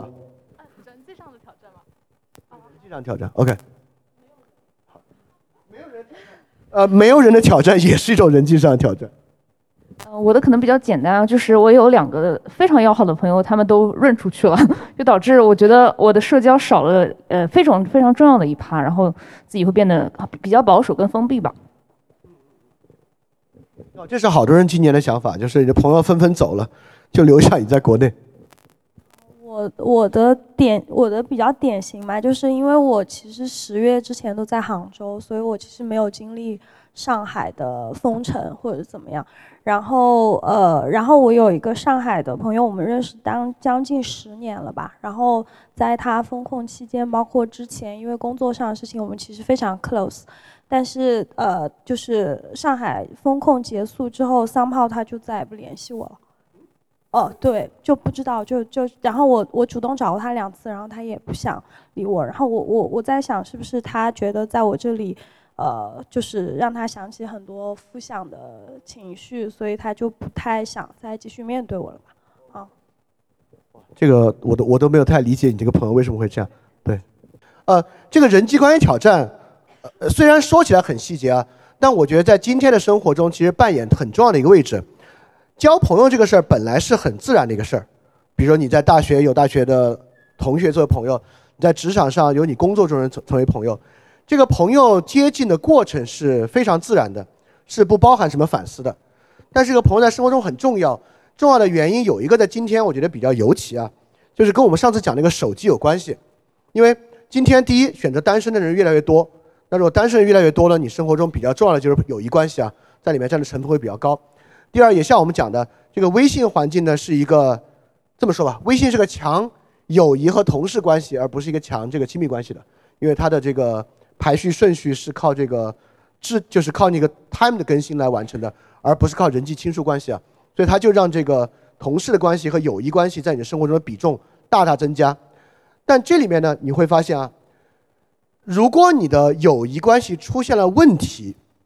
这个时候呢，那个自然的环境就不能够给予你一个完整的理解了。但是同事关系相对较好，因为你总是可以很简单的换一个工作，换一批同事。当然，有的人他的职业可能呃转换会有各种各各种各样其他问题啊，会导致我们对于同事关系的理解相对要更功能化一点。但友谊却不是，就在。我们现在这个时代环境之下，尤其是如果选择单身越来越多，那友谊在你生活中扮演的重要性其实很高。所以当友谊出现问题的时候呢，不管是因为你过去认识的人都离开中国，搞导致你们的这个关系变得比较相对来讲没有以前那么近，或者说有一个朋友因为各种变故的原因啊，从你生活中离开，这个东西呢，对我觉得相比起过去的人啊，这个变故的影响要大一点，尤其是对一个人的日常生活的影响也要大一点。但是，过去人们非常喜欢这个话题，就是论友谊。罗马人特别喜欢就这个东西写书，写过好多书。但今天呢，我们很自然的拥有很多朋友，但是对于友谊关系在生活中有什么重要性和价值，反而想的比较少。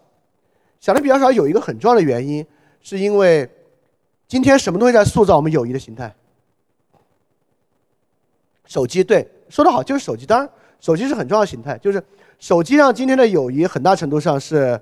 说白了，很大程度上是对公共话题的讨论，对吧？比如说，在一个群里面，最容易的是你发一个东西进去引发讨论。那当然还有城市在塑造今天友谊的形态，因为今天友谊，比如说参加一个这样的活动，甚至去吃饭、看电影，就这些东西在塑造友谊的形态。那你你你可以想象，在过去啊，就是呃都都不用想太远啊。在过去还没有电视机的时代，那这个友谊应该是千差万别的，就不同的朋友，他们生活在全世界城市或其他地方，他们的交往方式跟我们今天是非常大的不同的。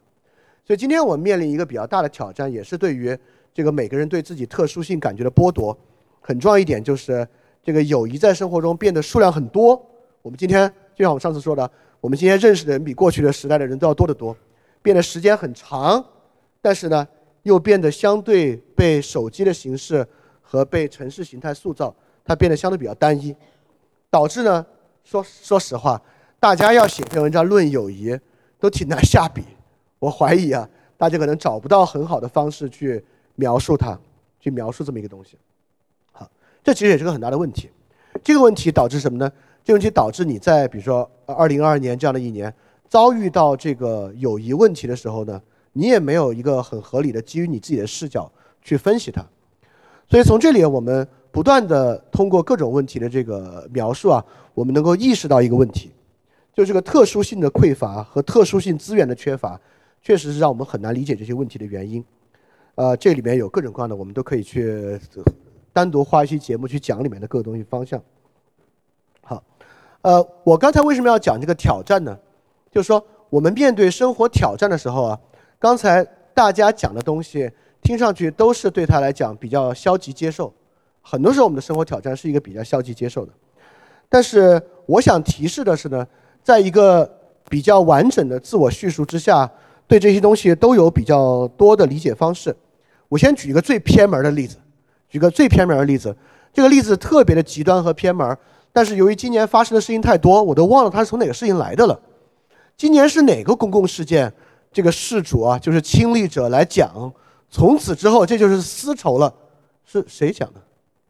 你们你你们记得这个事儿吗？母亲好像去世了，因为这个是因为风控的时候母亲去世对吧？是是没有没有及时治疗对吧？对对对对，我记得这个事儿啊，就是他当时对这个事儿的解释是啊，从此之后这就是丝绸了。当然，我们先不对他这个东西做价值评判，就以丝绸的角度来表示它好不好啊？但你在这里看到了一种人在面对外部命运的时候的一个方法，这是个很古典的方法——复仇。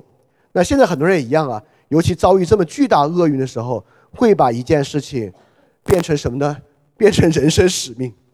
就是他从……当然，我一点都不不推荐从复仇中获得人生使命啊。但我为什么说这个例子既偏门又很有代表性呢？你看，这就是当。一个事情降临到很多人身上的时候，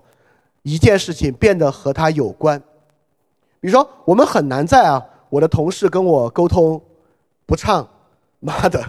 我这辈子就要让他跟我沟通顺畅起来。但我觉得这也没有必要啊。或者我有个朋友离开去润去外国了，我这辈子一定要让他回到中国来，好像这也不是很有必要。但 anyway，对于我们生活中有一些挑战，这些挑战是有使命的价值的，但难度就在于，呃，其实复仇这种东西啊，很多人是第一啊，我我我更希望这个女孩之后渐渐走出来，不把这个当做人生目标啊。但有时候像这样的一个人生使命的选择，其实有一点被迫，对吧？被那个情势、被那个情绪笼罩，你不得不采取一个方式去做。它听上去不像是你主动去选择的。当然，其实你也想，什么是一个主动选择的方式呢？我我瞎举例子，就拿这个例子举啊。假设这个女孩她经历了这个事情，然后她就知道这样的亲人离去非常痛苦，因此她做了一个小的基金会，专门帮助在疫情中因为这个原因遭遇失去父母痛苦的人快速走出来。哎，这个听上去是不是比复仇稍微好一点？是不是有会吗？啊，你们对这个都没有，你们会觉得复仇好一点吗？对我当然觉得这是会的。对，那么其实我们看很多人的所谓自传，他最后做了一件什么样的事儿，起点跟我们刚才说这个事情是类似的，对吧？他遭遇了个车祸，因此他去做了个什么？他的狗死了，因此他去做了个什么？好多人所谓啊能够感受到自己的特殊性而选择，就是从这样的变故中产生的。但是如果我们必须遇到这样的变故，才可能从中突然抓到一条线，这是我人生的主线。第一啊，我们肯定不期待变故的发生，我希望一个变故给我增加一个人生主线。第二呢，这个主动性也太差了一点，就是你可以看到别人发生这样的事儿，就想起去做那样的一个公益组织，多过于非得我的亲人离世才这么去做，对吧？那这个呢，其实也就是我们在今天这个环境之下，就我认为一切我们生活中遭遇到的挑战呢。其实都会有更更多的方式去应对和解决它的这么一个啊，比如说呃，很多人在疫情期间就是因为对自己的宠物的安危感到危险，因而选择去做互助组织，帮助更多其他有宠物的人啊。这未必我不知道有没有人，我我我想不到一个例子，有没有谁把这个做成一个生意了，变成他的之后的职业？如果有的话，是个非常好的例子。但是我想说呢，这就是一个好的契机。啊，很多时候我们并不需要遭遇到生离死别的问题，才能想到这样的东西。OK，那我们接着往下说啊，呃，但往下这个话题，我不知道在今天之前的这个调查之下成不成立，呃，因为这个说的是呢，大家在今年尝试过什么，在面对这些挑战的时候，包括更严峻挑战的时候，就维持住自己的方法，不管是求助啊、就医啊，或者你从此订阅了一个公众号啊，上了一个三万块的课程啊。去帮助自己构成什么样想法，产生新的认知，都是好的例子。但是刚才一调查呢，好像大家今年都挺好，好像没遇到啥，所以我很怀疑你们有没有在今年去找到一些维持住自己的方式。有谁有这样的经历吗？啊，有。对。呃，就有最开始的一段时间是在那个暂停实验室，然后 对上了一期的课，呃呃，呼吸、书书写和呼吸。对，对，然后，呃，是的，是的，然后书写这个习惯是从从那个时候开始，就是呃专门买了一个本子，然后每天都会去记录。对，然后更多的是早间和晚间对于自我状态的一种考察。对，哎，你你你写多长时间？三个月了。三个月。嗯。那三个月有没有，就像我刚才讲的？就梳理出来一点自己的对自己的叙述，有这种感觉吗？有，还是尤其是因为这个阶段我在经历就是做人生重大选择，就是更会 push 就去想过往和现在这个线，对。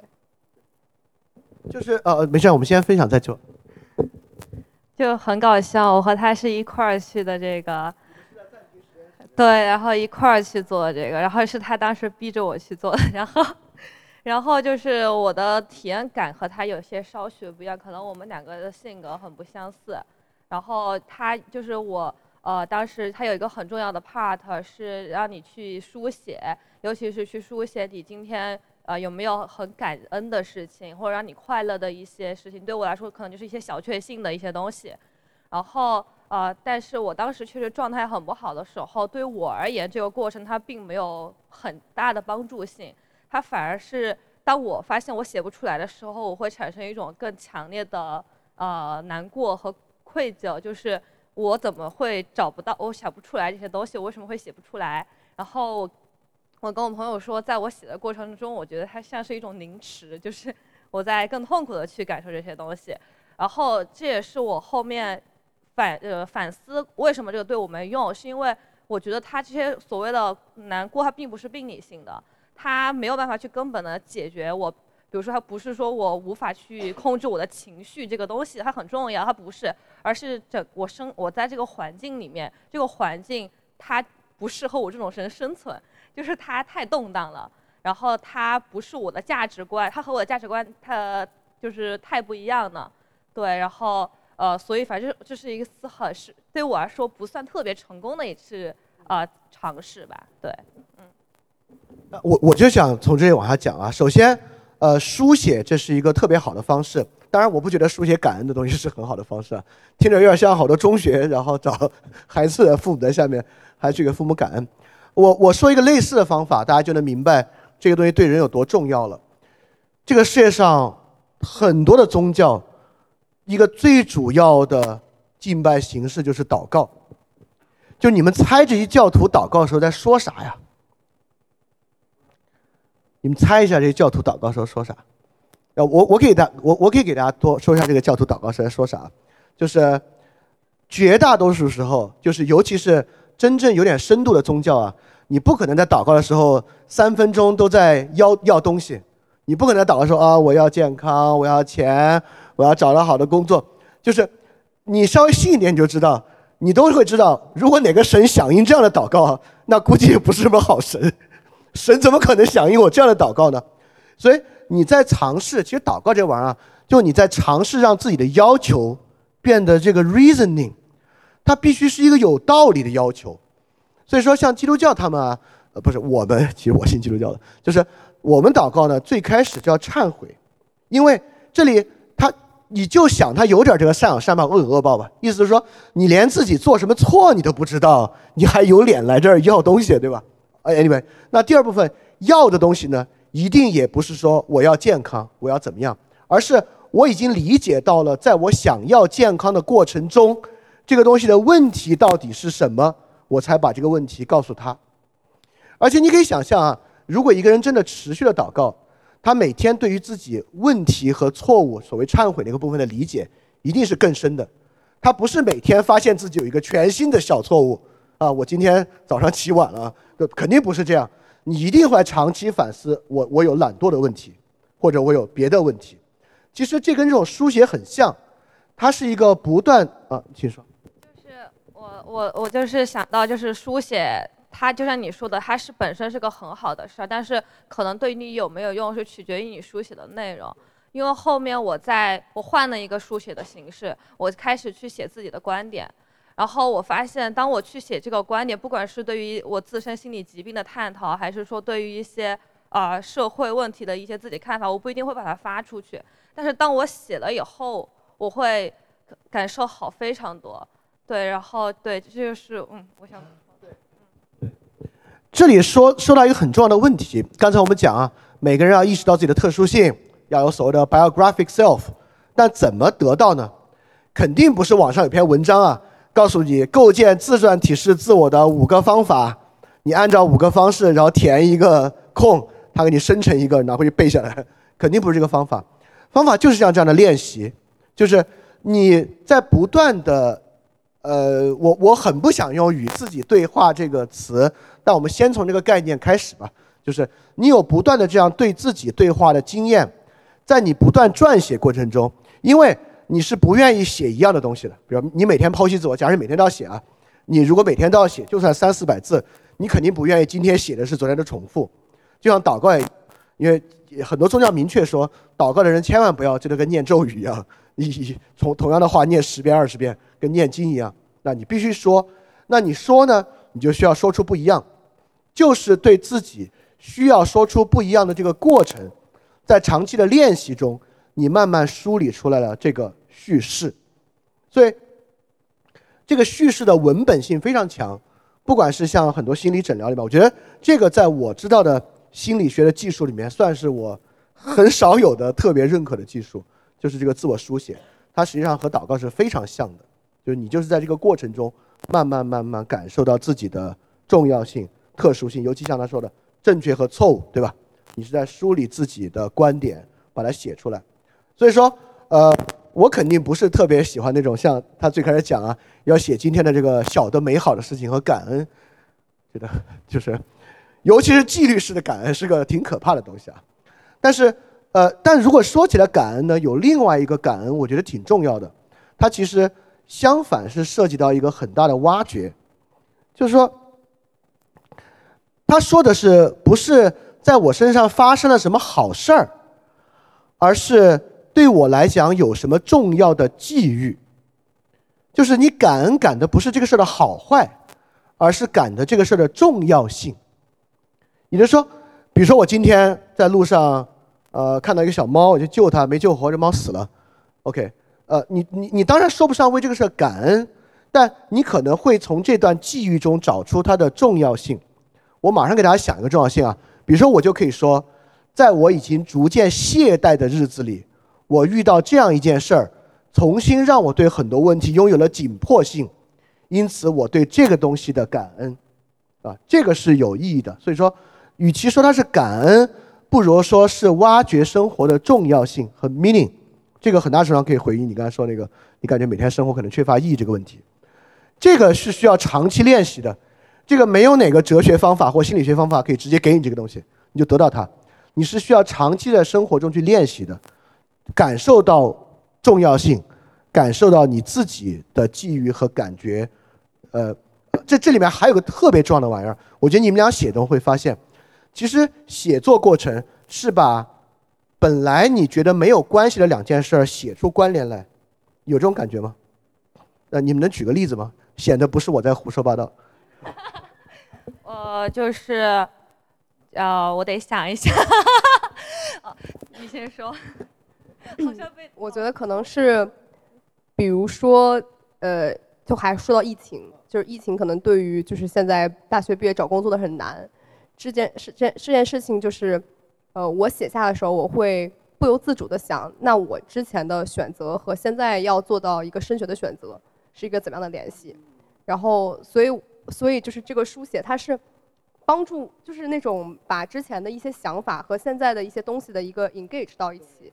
然后我会在接下来做选择的时候有，可以说是更清楚和更更更感觉是更懂自己的一种逻辑，对。这个你看，刚才我们说我们很难把自己拢起来，不是吧？也就是说，我们的生活是比较分散的、零零散散的，被各种各样事情决定的。只有在你书写的时候，啊，如果大家有很多写文章的经验，就应该知道啊，这个文章都不是先在脑子里想好，再落实到纸面上的。都是边写边从笔头上流露出来的，边写边想边勾连到一起。那正是这样的书写或者叙述的过程，你把你过去生活中两件没有关系的事儿连到一起。请注意哦，这个连的方式不是那种精神分析的方式。我通过写，终于明白了小时候我妈妈对我不好，对我现在意味着什么。不是这些心理学的命题作文，而是一些特别实际的事情。就你意识到我今天看的一个公共新闻。和我未来可能要小什么专业之间的关系，啊，很多是这些方方面面、方方面面非常丰富的一些关联啊，在写作中联系起来。所以说，所谓把自己拢起来，能够拎出一个自我的叙事，好多程度上就是在这样的练习中出来的。当然，当然，这里面有很多难点啊，我我我我们在呃走走入其他的技术之前，要先提示出来。第一，我们今天在网上都看过大量的公众号文章。其中包含了海量对于自我叙述的陈词滥调，在你不知道怎么写的时候呢，你很有可能就按照他的你过去在你的脑脑子方法去写，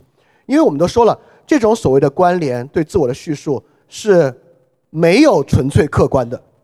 它可以是一个很有深度的叙述，也可以是一个巨大的误导。就当你关联过去自我写出来，发现原来我过去二十年人生的问题就是没有被其他人好好的对待，然后你发现以后我一定要让这个世界好好的对待我。就如果你写出来写成这样，这是构成你的人生叙事，那它的误导性就会非常非常强，啊，因此在构成人生叙事的过程中，它同样，呃，这这里面是有叙事的改变的。你可能写了一年，发现我最开始理解自己那个故事是个 bullshit，我需要重新来理解自己的故事，来完成它才有可能。当然，这里面，呃，你你你你有很多其他的人生遭遇啊，和参考的其他的问题，都会成为这个素材。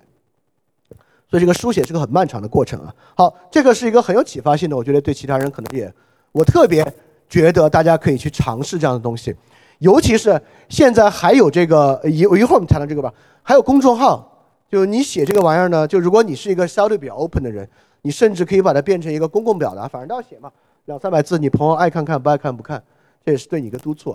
呃，今年还有其他同学尝试过别的方法吗？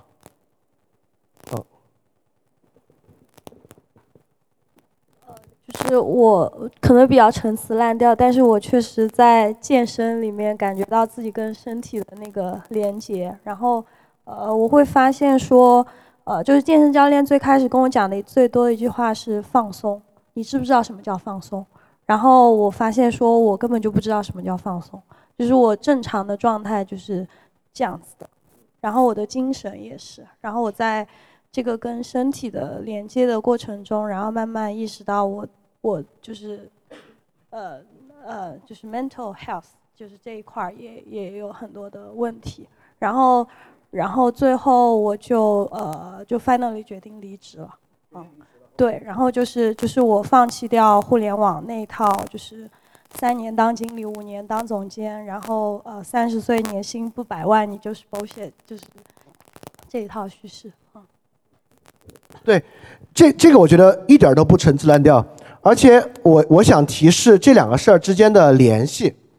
就写作和健身其实很像，像在哪里呢？你看，我们过去你觉得它有点陈词滥调，是因为过去总把事情分成知识的和身体的，我们觉得写作啊一定是知识的，这个知识的东西得到的是真知灼见啊，这个身体的东西是比较浅的。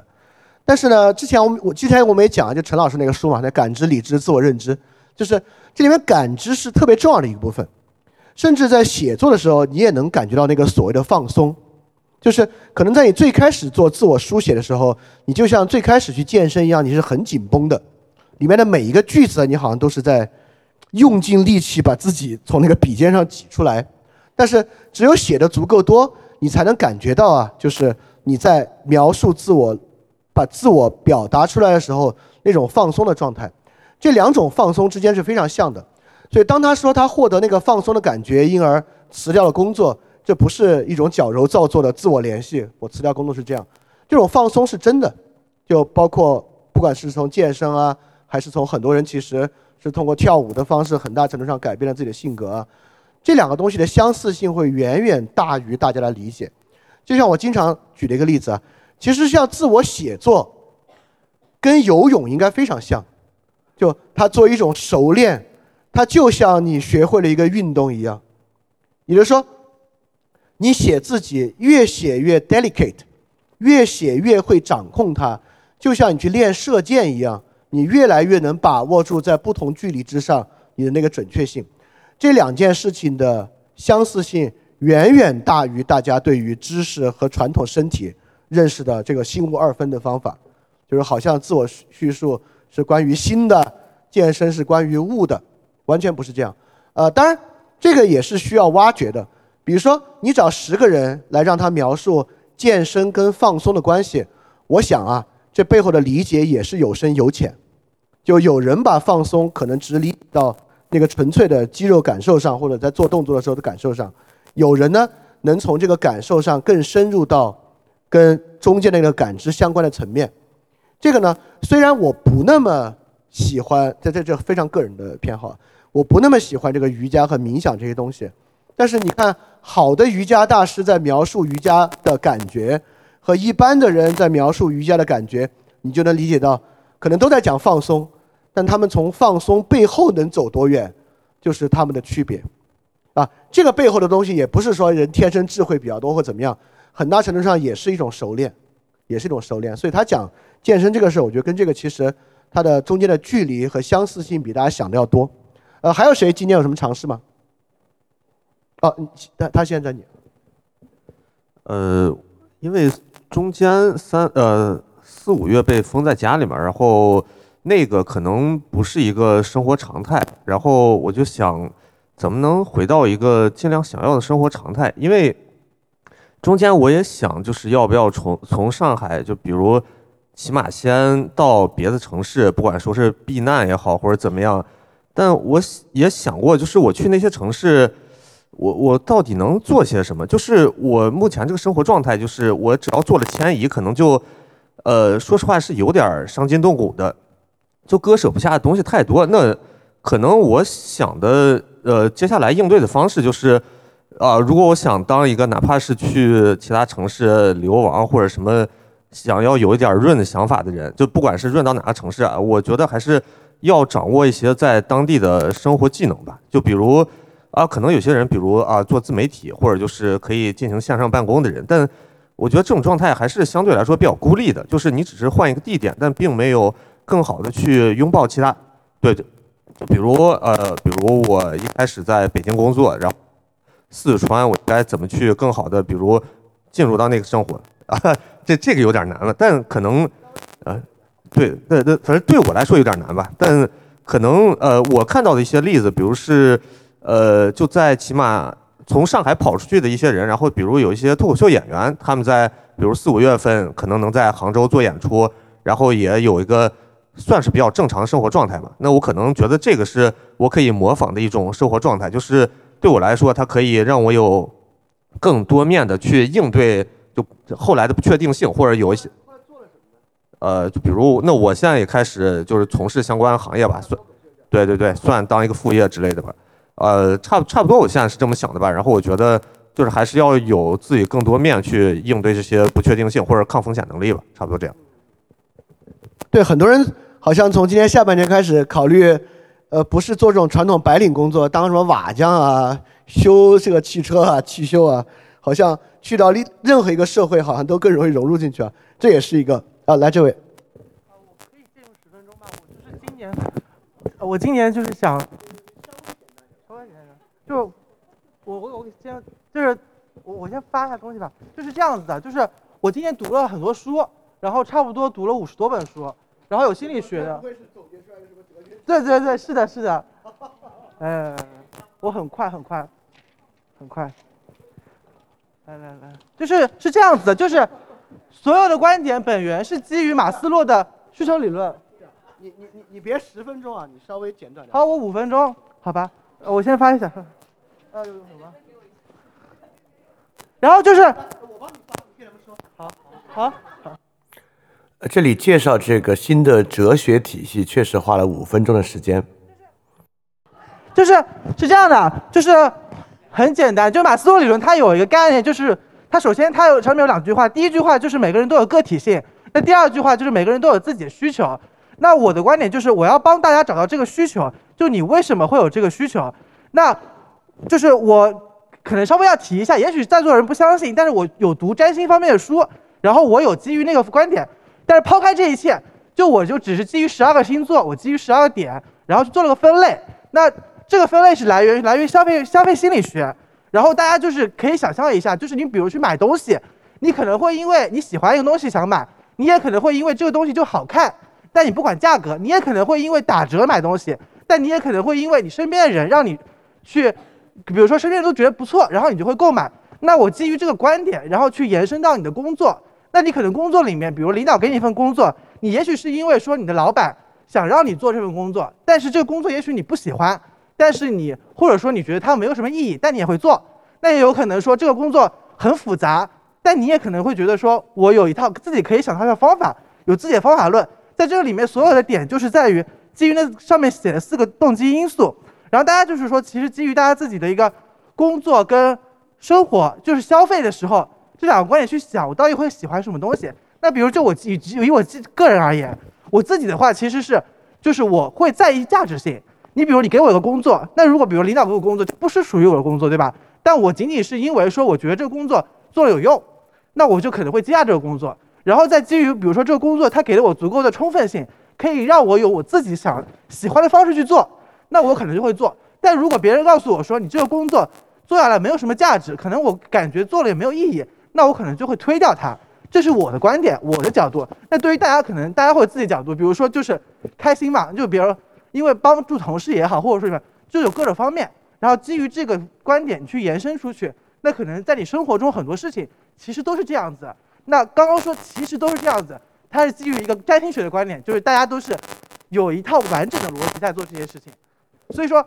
呃，所以其实比如说随便举个例子，就是大家比如说买东西嘛，那可能有的人说很在意。打折，有的人不在意打折，那这个就是上面写的事物价值。那刚刚说到的，比如说，尤其是刚刚我听到一个观点，就是说，关于他说写写作，他不是他觉得感恩这个事情对他而言很用，那可能其实是因为他是一个情绪很多的人，他很有在意情绪，而对于他而言，他在意观点，所以他可能在生活里比较在意自己的事物价值。那每个人都有每个人自己的一个角度，这是我的一个观点。然后你在基于这个上面去找，也许你就会找到说。一件事情，你可以有不同的方向去看。可能一个事情，你可以从价值角度看，你也可能说这个事情让你开心，你去做。虽然是同一件事情，嗯。这个跟 MBTI 的区别是什么？你看 MBTI 是尝试让你知道，有人比较偏感受，有人比较偏判断，啊，有人比较偏这个 anyway，有人比较外向，比较内向。你就是它的出发点都是，当你更知道自己是什么样的人，你就能够更容易找到更适合你的东西，对吧？你你对对对。这个是这张纸上面只是一半，一半是指这个是动机因素，然后还有另外一半它不一样啊，还有这还有一套叫观念，观念就是你自己的生活，基于你生活会想要做很多事情。那刚刚说的东西里面，呃，MBTI 这里面很多东西它确实是有跟 MBTI 相关的，取它的理性，取它的内在外在，但也有一部分就是 MBTI 其实它对于环境的关心是不够的。其实我们在比如在现实中场下面，大家会有很多环境性的因素在影响。那我把这一点其实提了出来，就是这个他人影响这个观点是在 MBTI 里其实是很少的一部分。我我我问个别的问题啊，嗯，就是你你你你做这样一套思想体系，嗯，你是你你想实现什么？我就是觉得我的观点很简单，第一点，人要满足自己的需求，每个人都有自己需求，你只有满足自己的需求，你才会免远于心理疾病。第二点就是上面有写的获得感这个概念，你知道你自己想要什么，然后你能通过你。遵循你的动机方式去做这件事情，你会有获得感，然后你才会把自己事情做好，最后你会找到你的使命感。哎，那你看，现在这个世界上有这么多种不同的理论在竞争，嗯，用 MBTI 的，很多很多人的，嗯，你你你是怎么想？你怎么设想？你所想这个方法如何被更多人知道？如何帮助到更多人的生活这件事儿？就你是想问我的推广，还是说我跟其他的区别性？呃，主要是推广的问题。推广那首先我站在这里就是我第一次跟大家推广，好好啊啊啊，对，对对对，然后然后上面那个有我的微信号，大家如果感兴趣可以加我，就是那个 physical 那个 physical 英文名就是我的微信号。谢谢啊，呃不不好意思，不能给你更多时间讲这个，对对，但但这是好的，呃我我我我我当然没有预料到今天能遇到这么一个例子啊，但这个我跟你说，这个例子不是奇怪的啊，甚至我认为。这是一个很浪漫的例子，呃，是个很浪漫的例子，呃，当然，说实话，我我我对他这个体系，我觉得是比较，对，可肯定不是我最倾向的一个体系，但我觉得这是好的。我我觉得我问最后一个问题，就是想说这个问题。你看啊，就这个东西呢，它不是一个真理体系，它不是把它发明出来之后，它像物理定律一样，就影响着每个人的生活，我们自然就变好了。它是需要被其他人知道的，所以他今天在。这个活动上，他把它讲出来，他推广他自己，他相信这套东西能够帮助到其他人。我觉得这已经是代表，至少他对这个东西是有自信的，他是觉得他特别的，他才值得拿出来讲，对吧？像他说，他跟 MBTI 有的比较像，但有那个环境要素是不一样。那这是他认为的 MBTI 的问题，是他解决的比 MBTI 完成更好的部分。那我们我们先不说这东西到底真的真的是不是有帮助啊？但我就觉得这是个这个路子是非常好的，比如说这个路子好在，如果他真的有这样的理论的热情和兴趣，当他比如说做了一段时间，不管是收到了很多别人的好评，啊，说我按照你这个方法觉得人生变了好多，还是绝大多数人说这不就是 MBTI 换几个词儿吗？啊，我我我我是看我就是举例子啊，那这个呢都会变成他可能去更改它把它变得更好的一个契机。这是一个挺重要的事儿，就是每个人对自己的特殊性的认识啊。我们刚才讲那个自我书写只是第一点，你是不可能停留在你的日记本里边的。你对于自我的特殊性，就像他说的，他要经世济世，不管那是一个 DJ 或怎么样，他是要拿出来给别人看的。这个特殊性是要得到其他人的认可，你才可能真正相信的。这是一个跟心理学可能比较不一样的观点啊。心理学比较强调你自己去。呃，内化的解决它，或者以一个比较内向化的方式去完成它。但我觉得真正信心的获取，就是要通过这样的方式，它是通过被其他人认可、被其他人践行和接受的方式去完成的。所以，且不说这个哲学体系怎么样，或者在今天做哲学体系是不是个最好的时代啊，这是别的技术性的问题。但我觉得完成这么一个哲学体系，表达出来让其他人看到，本身就是很重要的事儿。更重要的是，他。能够相信自己拥有改善他人生活的这个野望，这个是个很重要的事儿啊！我觉得这个是比哲学体系本身，呃，我我我我说完一下，比这个哲学体系本珍贵的。我也在呃之前啊，自己想哦，我有一个 三元不可能定理，哇，太精妙了！然后我还非常非常愚昧的把它写成一个邮件发给陈佳宇老师，很可能会留下我在他心目中很糟糕的第一印象。但 anyway，我们现在关系也不错。就是说，我是说，这种理论的野望是很正常的。我做一个起点，它它它很精妙或者很初级，根本就没有事儿。就关键在于，就是如果你能够继续深化它，持续表达，接受他人的这个回馈，这就最重要的。你刚才要说什么？就是嗯，还是回到刚才那个问题，就是面对这些挑战，嗯，自我调节的方式，我觉得我和这位同学是可能就是 completely opposite。就是我会觉得，嗯，他是去试图证明自己的外部性，就是可以产生一些影响。但我的方式是，就是因为那种无力感和无意义感，让我就是会完全的转向内部。就是因为我觉得我做不了任何的改变，所以我只能去关注很小很小的事情。虽然我觉得这可能并不很健康，就是它可能是一种把头埋在沙子里的鸵鸟行为，嗯，但是它可以让我的生活不会那么难过。但是它可能是一个很短视的，就是逃避的行为。嗯，这个这个我我我当然不完全认为这是没有意义的，就是休息是很重要的事儿。就比如当你面临一个外部的刺激，这个刺激让你难以招架的时候，你选择与它隔离，这都很正常。但是我要提示一点啊，就是这个我们自己，不管说心理上的还是精神上的问题和身体疲劳的区别，就身体疲劳是通过休息缓解的。我累了，我就休息，休息呢，它就恢复，因为身体的疲劳不会在休息中加重，但是精神和心理的问题可能在逃避中加剧，有可能对吧？因为我长期逃避变得更难与其适应，因为我长期逃避那个东西，其实我的怨气啊，我的所有东西都在，在我脑子里继续发酵，继续想。比如说，有很多人面临焦虑嘛，逃避没有用啊，焦虑是弥散性的。它可以弥散到你逃避的每一分每一秒，在你做的很多事情里面把你拖下去。所以说，但不是说休息是没有用的，休息隔绝都是有用的，但它不完全有用，就在于呃精神上的休息和生理上的休息还是不一样的。就精神上的休息很可能导致，如果我们用疲劳来比喻它的话，还会导致疲劳的加剧。好，这刚好引到我们的下一个问题啊，我们之前也讲了，这个同温层非常重要。同温层呢，就是一个是什么呢？同温层是一种很安全的外部性，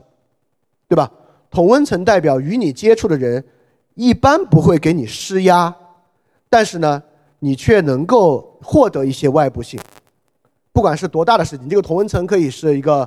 呃聊哲学体系的同温层，也可以是一个养猫养狗的同温层，这这都是可以的。就是你可以在里面获得一个比较安全的外部性。所以我觉得在现在的城市里面啊，我确实发现，包括我自己也一样。就有一个好的同温层，是一个，呃，甚至可以说，在二零二二年啊，对我来讲是个很重要的事儿。我我们这个同温层昨天晚上刚刚办了 party 是吧？对，刚刚昨天办还还办这个这个平安夜的 party，然后也也是给大家很大的充电。但是同温层我觉得也有各种各样不同的方法。我觉得有的同温层可能外部性非常非常少，呃，我也见过那种呃抱怨性的同温层。这个同温层就是在互相在一起抱怨的。那如果互相一起抱怨、互相一起吐槽、互相一起骂呢？我就觉得这个同温层的这个外部性少一点了。那同温层的外部性呢？那还是得你们是虽然是同温层在一起啊，但还是得稍微有点建设性。就你们在同温层做的事情呢，呃，你们互相之间也有最低限度的挑战、更改错误或者互相的实际的帮助啊等等的，可能才是一个比较好的同温层。那我特别想问，因为这个同温层很珍贵很好，大家都这没什么可可说的，但是大家有没有通过什么渠道，通过什么方式？来进入到相对较好的同温层里面，我觉得好多人讲这个是一个比较实际的东西。好，请说。其实就是中间是把一些那个就是社交网络全部删掉了，特别是像小红书啊、极客这些。然后呃，但是会保留一些非常 close 的朋友。然后他们呃，我最好的朋友是在 Clubhouse 的时候认识的，就是最好的方式是。对，就是，对，是年初的时候，然后就是最好的方式是你在一些呃，就是有一些比较好的人的地方去发声，让他们。哦，我主要是骂阿里巴巴，然后没有没有，然后呃，对，因为我们当时都在都都在阿里，所以所以所以就是因为这个。呃，负向的情绪在一起呃认识，但是后面就是发现对方就是，呃，在呃就是文，精神生活上面都比较丰富，然后于是就变成了一个非常深的 bonding。嗯，你们在 Clubhouse 上是怎么样变到，比如说微信或其他更更常用的社交软件里面？对，就是就是他，他听到我在 Clubhouse 的发言，然后然后然后他就觉得我很有意思，然后就加我微信。对对对，是这样子。然后呃，然后在在后面长期的，就是我们会保持呃尽量一月一次的线下的见面聊天。然后如果没有的话，就是会基本上呃基本上会看到一个什么东西，然后发给对方。没有啊，我有很多类似的朋友，就是我有很多这种类似的单点的朋友，嗯。对，其他人有什么找到同温层的途径吗？啊，哎呦，不是暂停实验室吧？就是我以前是一个很 social 的人，就是那种就是啊，当时在北京上学，然后基本上所有的 club 或者蹦迪也好啊，跳舞也好啊，什么都会去玩，然后也会去一些线下活动，所以就是微信好友会很多。然后有一个很快找到同温层的方式，就是发朋友圈。当你发了很多观点性的朋友圈以后，当有人给你就是评论了一些和你观点很不相，呃呃相完全相反，或者说他自己发朋友圈阴阳你，然后你就知道，对你就可以把他拉黑。然后，然后，然后你你你多跟几个人这么来来回回吵几次架，然后你就你就基本上就能够把。呃，同温层之外的人给就是隔绝开，包括你的一些同学啊之类的，所谓的学长，然后你慢慢跟他们吵了几次以后，他们也就知道，或者说你的名声在学校里面已经变成了某个 tag 一个标签以后，他们就知道哦，我不会和他去讨论这种事情。哦，我真被辅导员 找过，就是被辅导员找很简单嘛，就是啊装装乖就好了，嗯，对对对，好。啊，这个按照上次那个手机节目最后的观点啊，就是我们也推荐另外一种操作，就不要拉黑这些朋友，就留在你的朋友圈里面，持续的教育他，然后这也是一种方法。我觉得我的方式就是更多的表达自己，就是因为嗯，你哥你很。可能认识很多人，但是跟他们从来没有深入的交流过，你也并不知道大家对于一些事情的想法到底是怎么样子的。如果你们就是永远都不尝试去打开自己，就很难找到真的跟你在同温层的人。但当你开始尝试去不惧怕把自己的想法说出来的时候，你就会发现，哦，原来有一些人跟我想的是一样的，而他就是我很好的同温层，可能就在身边。但如果你一直封闭着自己，就没有办法找到。呃呃，可能可能我的方法会比较奇怪，就是，就对对对，然后刚刚说同同温存对吧？我的方法是很简单，我相信我是对的，所以我会做什么事情？我会去倾听对方。对方说再离奇的观点，我会让他说下去，我会让他问，直到他没有办法自圆其说的时候，那你跟他去讲，对对，那你跟他其实，你当你把在你把观点去说输出的时候，这个时候他只要认同你的观点，那你们就是同温层了。呃，你看，呃，我觉得不管是最后这个苏格拉底式的方法，还是之前这种表达式的方法，但其实每个人都说到一个点，他们每个人的同温层都是靠表达获得的，不管是 Clubhouse 的表达，在朋友圈的表达，倾听别人的表达，包括你刚才直接提的表达，我们这个同温层也是因为我们这个同温层是因为，呃，因为上海封城期间嘛，我觉得在上海的听众，我因为我做 Podcast，就是我我另外会做 Podcast，就我就觉得上海的听众在在上海可能需要一个。互相帮助交流的地方，然后我就拉了一个上海听众的群，然后就是在那之后，慢慢慢慢这个群变成一个非常重要的同文层，因为我开始没有想它会变成一个长期同文层，我以为是个可能持续时间，因为因为呃四月初你不知道会封多久，当时我们都认为会封二十天，对吧？我以为 这个群会维持二十天，当然呃感谢上海市政府让这个群维持了很长时间啊，然后也维持到我们大家感情比较好的状态之下。然后这个变成了一个非常重要的同温层，所以你看，同温层确实有个很重要的东西，就是表达，就你得用自己的表达塑造出一个同温层，而且很可能你只有表达的越明确，它才是个真的同温层。你如果做模棱两可的表达，你很可能吸引来的人很难讲是不是真的同温层，说不定不是，到时候更麻烦，可能还举报你呢。这以前我在群里也遇到过，对，OK，这是同温层啊，所以同温层我觉得真的很重要，尤其是。呃，哎，刚才所有这些同温层都是在同城系同城的吗？嗯，不是你在一个学校怎么不是同城的呢？啊，OK OK，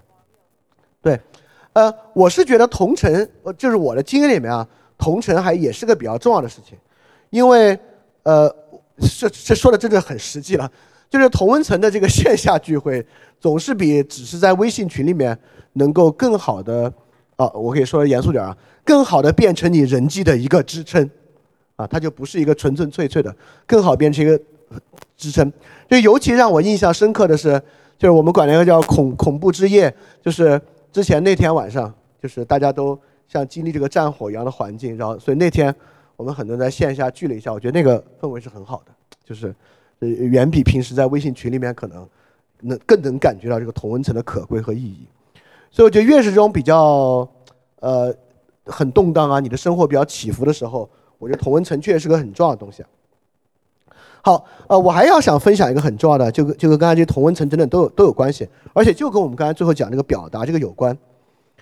就是不光是建立同温层啊，刚才我们也提到自我书写，这个自我书写我其实也提到了，呃，你与其写在自己的日记本上，不如写在你自己的小的公众号里面。我就可以分享，我今年不是说下半年比较萎靡吗？我的状态。我这个萎靡的状态是怎么样被支撑起来的？就是我怎么样没有彻底萎靡下去的原因是什么？两个原因。第一个呢，是我有一条狗，这个狗一天得出门三趟，所以我再萎靡也得出门，我无法萎靡到在床上躺一天。第二呢，就是周末要搞这个活动，我平时呢也有其他讲课，有人催稿，就我再萎靡呢，我好像也没有办法，就突然在家撂挑子说对不起。我最近这些都干不了了，对不起，就是很丢脸嘛，就是就这么简单，就是这个，我觉得这这就是君子慎独啊，就一个人独处的时候，保持自己真的很困难。就如果你活在其他人对你的期待甚至要求里边，甚至你的宠物对你的要求里面呢，你那个状态都能够更好的维持起来，而不至于就彻底的这个散下去。所以我就觉得刚才讲了表达，也讲了自我书写等等的，我就觉得你可以把这种自我书写让它有点公共性。就让你哪天不写，你朋友圈有人问你说你怎么回事？今天啊，你今天不舒服吗？啊，你到这个地步，你就说哦，OK，好，那我这个东西有人看，有人等着我写，他就更容易坚持下去。所以说，这也是一个自我维持的方式。所有这些自我维持啊，刚才呢，我觉得有好多啊，呃，很奇怪。今天呃，我们很少的时候在讲到很心理学的视角，就觉得自我维持，像我们上次。讲手机就有一个同学讲那个心理 boundary 之类的啊，我们比较少讲的这些，而所有的人呢，我也不知道今天人大家是不是很外向，大家都是很外向的人吗？好像可能也不是啊，因为我就不是，我就是很内向的人。就大家更多其实提到这个自我维持与他人的关系，不管是对他人的表达、对他人的责任，像他讲到的对他人的倾听，包括认为自己是正确的，帮助他人等等等等的。所以说，这真的是对的。就不管你的信念是什么，或者你的所有自我维持，它都发生在你对他人维持的过程中。我们就是靠维持他人，反过来维持自我的。当然，这个维持他人是多种多样的。所以你看那些自传，那些自传写的非常好，但写的不是他自己怎么样，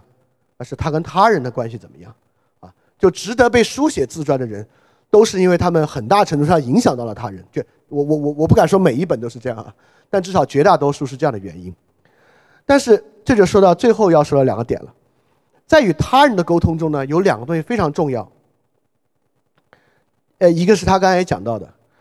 就是你怎么知道自己是对的呢？在今年啊这个疫情的过程中，大家对这个疫情的政策有很多不同的想法。呃，有的人支持更严厉的风控，有的人支持放开，等等等等的。有没有谁今年对于自己对这个问题的想法是有摇摆过的？比如说你之前支持严厉风控，你后来觉得，哦，我这个想法真的对吗？或者你之前支持放开，你后来觉得，尤其是最近啊，你会不会觉得好像是不是也被骗了？或者说这不是一个很成熟的想法？有有有人有这样的摇摆吗？没有，大家都是坚定的清零派啊。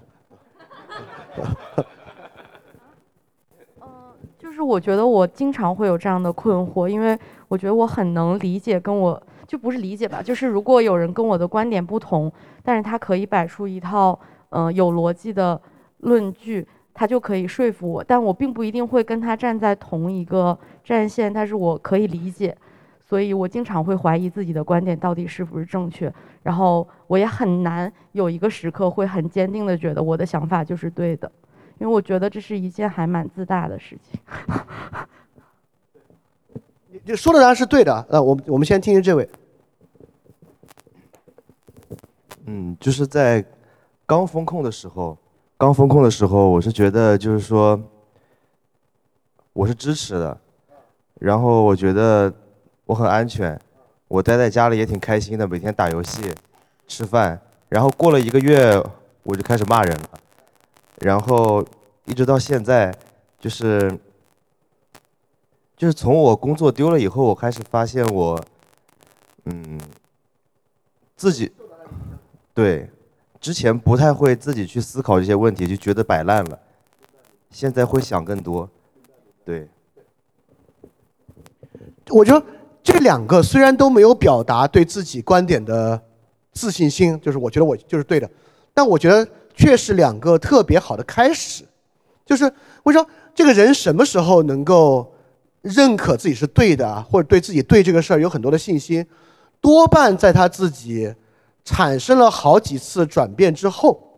因为这个人是很难生下来就掌握真理的，也不是很难，是不可能的事情啊。那那在掌握这不不不不用掌握这里这么夸张的词啊，在有更正确的判断的过程中，你一定是从一些很基础的判断慢慢慢慢上去的。所以这个过程中，你会经常发现自己过去的想法是错的。啊，我的我就觉得，一个真正能够有自信自己的想法是正确。进而有自信到我可以去帮助他人生活的人啊，呃，起码得有这两位的这个心胸，就是我觉得我觉得你说那个特别好，就是我们面对其他人有有逻辑、有有有数据的话的时候，我自己会产生一点摇摆，这是特别好的。我特别希望司马南能够向你学习一下，不一定司马南了，有好多人你们都不知道谁是司马南，关心还是太少。对我希望很多五毛大 V 能够向你们多学习学习，对。呃，这是很多人现在没有的素质，而且，所谓你认为正确的观点啊，如果你真的有一个的话，它也是在这些其他人真正有逻辑、有事实的观点的反驳下，还能够站立得住，你才对他有信心的。就是你是经历过非常严肃的挑战和质疑，你的观点居然你还能够说服自己的情况之下，他才是一个更能够有信心的观点。啊，这是很重要，所以我觉得他们俩就是能够意识到自己过去想法的局限性，能够对其他东西持开放态度。我觉得这个恰恰是你能够对自己观点更自信的一个起点啊，这是很多人缺乏的。好，这是第一个点，第一个问题啊，就是你怎么知道自己是对的呢？这个问题啊，那第二个问题呢，就是你的立场对不对是一回事儿，那你的立场为什么重要呢？就比如说我我一点没有调侃他的意思啊，就重要到这样打印出来给大家讲的地步，呃，这个绝对是觉得自己的这个想法是重要的。那么我我真的很想问你，对你怎么相信自己这个想法很重要？这个重要性从哪来？就首先我是看了足够多的书的，呃，对，这是第一点。然后第二就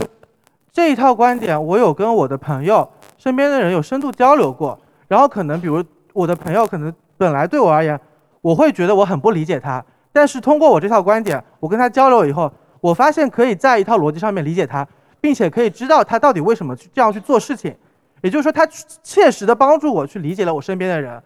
对，然后同时我可能比如说在这套观点里面，可能会告诉他说有一些事情，你有一些问题要怎么解决，你内心上有什么矛盾，然后我通过这样一套，也可以算是套叙事叙述方式吧。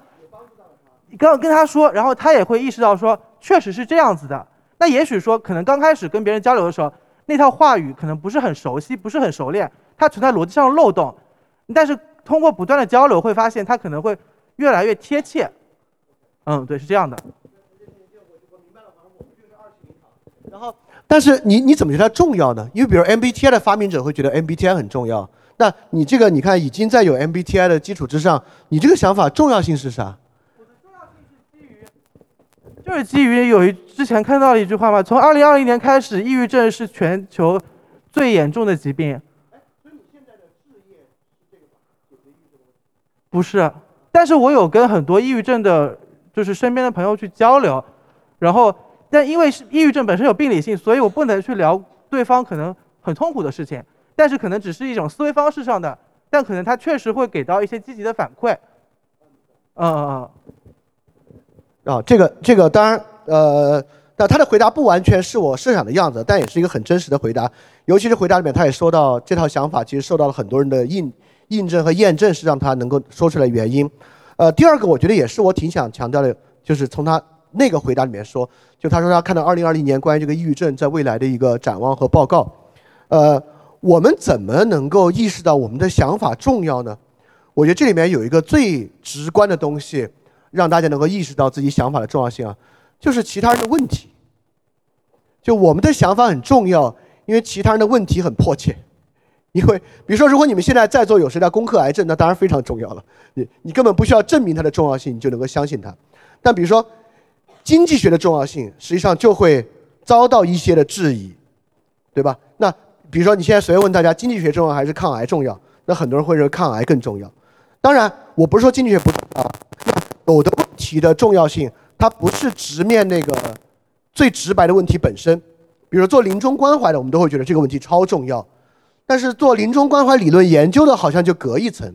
那我们有的人做的事情呢，是直接面对那个问题本身的，我们很可能就容易认为它重要。甚至有时候，在我看来，那都不正确。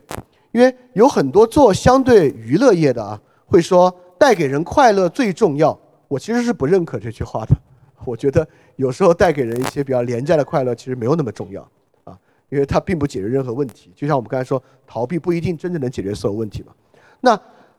就会发现啊，对重要性的认识，其实也取决于你的认知。你对一个事情和别人问题的认识有多深，那我就要说，认识到经济学重要性的，就比认识到抗癌的重要，其实。呃，我这么说，是一个更需要知识和背景的认识，对吧？我们每个人都生过病，我们就自然知道抗癌很重要。但要知道经济学很重要呢，就得是个大知识分子才能真的打心底里自己相信经济学很重要。那一个哲学理论很重要一样。那如果真的要把它当成置业，以这个为置业，你就既需要热情，也需要对它很深的认识。啊，这个是我想说的，就是。呃，我们认为一个事儿很重要，认为是一个事儿正确，有时候更容易把它跟，呃，那一股劲儿关联，跟我们的这个热情关联。但好多时候都不是热情，这个重要性来自于认识，你对它认识有多深，就取决于你对它的认识有多重要。那刚好，我们一一口气又回到最开始的一个问题，最开始我们问啊，二零二二年在你自己的生活中是重要的一年吗？我最开始说啊。二零二二年在未来一百年、两百年的课本上会是浓墨重彩的一年，那也是一样。二零二二年对你有多特殊，或者对宏观的历史有多特殊，也是一个有认识门槛的东西。也就是说，如果如果你们俩已经开展自我写作写了三年了，说不定对于二零二二年对你的重要性，就是你你都能想到嘛，一个人经历这么大的外部波折，对你的生活怎么可能？没有很重大的影响呢，但应该是有的，我认为应该是有的。但是这就是很很多时候它没有被揭示出来，或者被你忽略了，就是因为你过去对这个东西的认识还不熟练。我我不说不多，我更用那个健身游泳那个隐喻啊，你对它的认识还不熟练。所以说，我觉得啊，既然今年我们都度过了这么夸张的一年，还有四五天了，我就觉得今年不要白费。那我建议大家，呃，天天写日记，我不知道了。你至少把你自己今年的经历写下来。我相信刚才有人说啊，今年夏天那么热，在他说的时候你都忘了。哦，对你听到他这个话，你想起来哦，今年夏天是挺热的。你听到后面才想起来，哦，今年还发生了那个事儿。你现因为今年太密集了，很多事情都忘了。你自己上网对着今年的大事记，或者你去看看每个月热搜的标题或者怎么样啊。反正你想办法，你把你今年这一年的历程写下来，就是你在二零二二年这一年是什么样的。你当然，你千万不要预计第一次假假设你是第一次写啊，第一次写就能有多大收获，写的时候醍醐灌顶，那应该是不太可能。就像你第一次游泳，估计也不会有很多的享受，应该呛水呛得很厉害。但我觉得它至少是一个开始，是一个合理的尝试。我们能用这个方法呢？能够对自己有更多的认识，它还可以是个好的开始。你可以把它当做你的公众号的重要的文章，或者你公众号的第一篇文章，然后你发到你朋友圈，号召你的朋友们也一起来写写他们自己2022年，当做这么一种探索和探究的开始。这样呢，也会有很多人来阅读你对自己的探究，你也可能据此感受到自己很重要，或者自己很特别，让其他人感受到这个点，也是挺有意思啊。你说。就是我在这儿打一个广告，然后不知道大，不是我的公众号，我现在我自己也有，但是，呃，我呃就呃我有一呃我现在在一个公众号叫青年志，大家可能也听说过，对，然后我们有一个活动就是万人日历，然后呢就是邀请大家，一个是我们对今年的大事记都有一个梳理，其次就是呃我们呃也邀请各位可以去我们的共创榜呃共创版上去说今年自己。遭遇过的事或经历过的一些事儿，也可以看到一些我们的伙伴们的一些呃一些书写。然后大家如果 就就就临时起意，如果大家感兴趣的话，可以去弄一下。就是青年志，呃，五四青年的青年，志是志向的志。对，然后谢谢。他们这个活动我也参与了，对，李李桑我参与了，对对，所以你打这个广告，我觉得可以打。啊 没有，我们公司没有活动。我稍微有一个问题，就是，呃，就是我们刚刚还在那讨论，就是所有历史上和经济上的那种伟大的人，所谓上伟大的人，或者是能够做事情的人，他的他的信念感和 ego 其实都是强相关的。我觉得我我们觉得可能稍微有一点强相关，就是他只有坚信他做的这些事情是对的，他才能做好事情。如果他摇摆不定，或者他对所有的事情都。有存疑的话，其实做不好事情的。那其实我就会稍微有点困惑，对于这一点，我怎么 能保持自己的 ego 不那么大的情况下，能够坚相信自己做的事情是对的，然后能够去做做好事情。我我我的我的你，其实我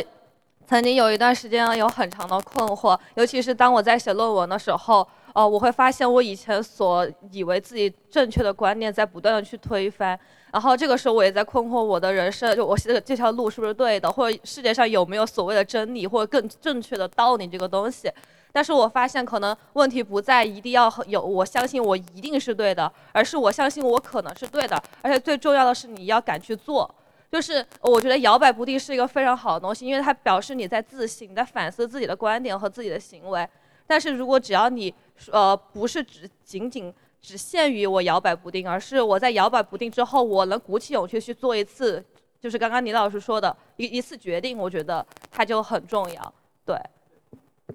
这个摇摇摆不定跟 ego 这些，我觉得你可以把 ego 不放在正确上，放在向他的那个方向。对，我我我我没有调侃他的意思啊。你把 ego 放在那个目标上，就比如我就要攻克癌症，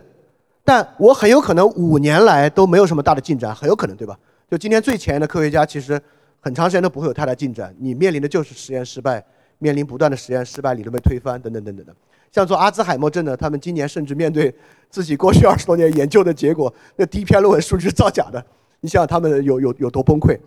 也就是说，你的 ego 可以放在那个目标的重要性上。比如说，如果我是个女性，我的 ego 和女性主义相关，我不必要现在我一定是正确的，我可以现在是错误的，我可以不断变得更强，但我的那我跟那个目标是强相关的，我觉得就可以。对，所以你不不一定要现在一定是正确的。哦，你你。就是是这样的，就是刚刚你说到你不确定自己是不是对的，其实就在我的理解里面，就是其实很多时候是你可能自己没有得到太多身边的支持。就是我在我的观念里面，就是有就是人是需要很多关系去支撑的。你很多事情你在没有出结果的时候，没有结果，你当然不知道你做的对还是错。这个时候你就需要有什么？有需要有朋友、有人来告诉你你的想法是对的。但是这个真的结果是不是对的？其实很多时候，它只有结果出来的时候你才知道。但是你在支持之前，你要相信它，那一定是你能得到支持。这种支持可能是你身边的朋友给你，也可能是你看到的一些资料上面别人确实这么做的，然后你再模仿他做，那你肯定也可以相信自己是对的，因为别人有做对了。这是一条线。那还有一条线就是，你到底是要解决问题，还是要实现目标？如果你是解决问题，你有迫切的问题要解决，那你。现在不管怎么做，你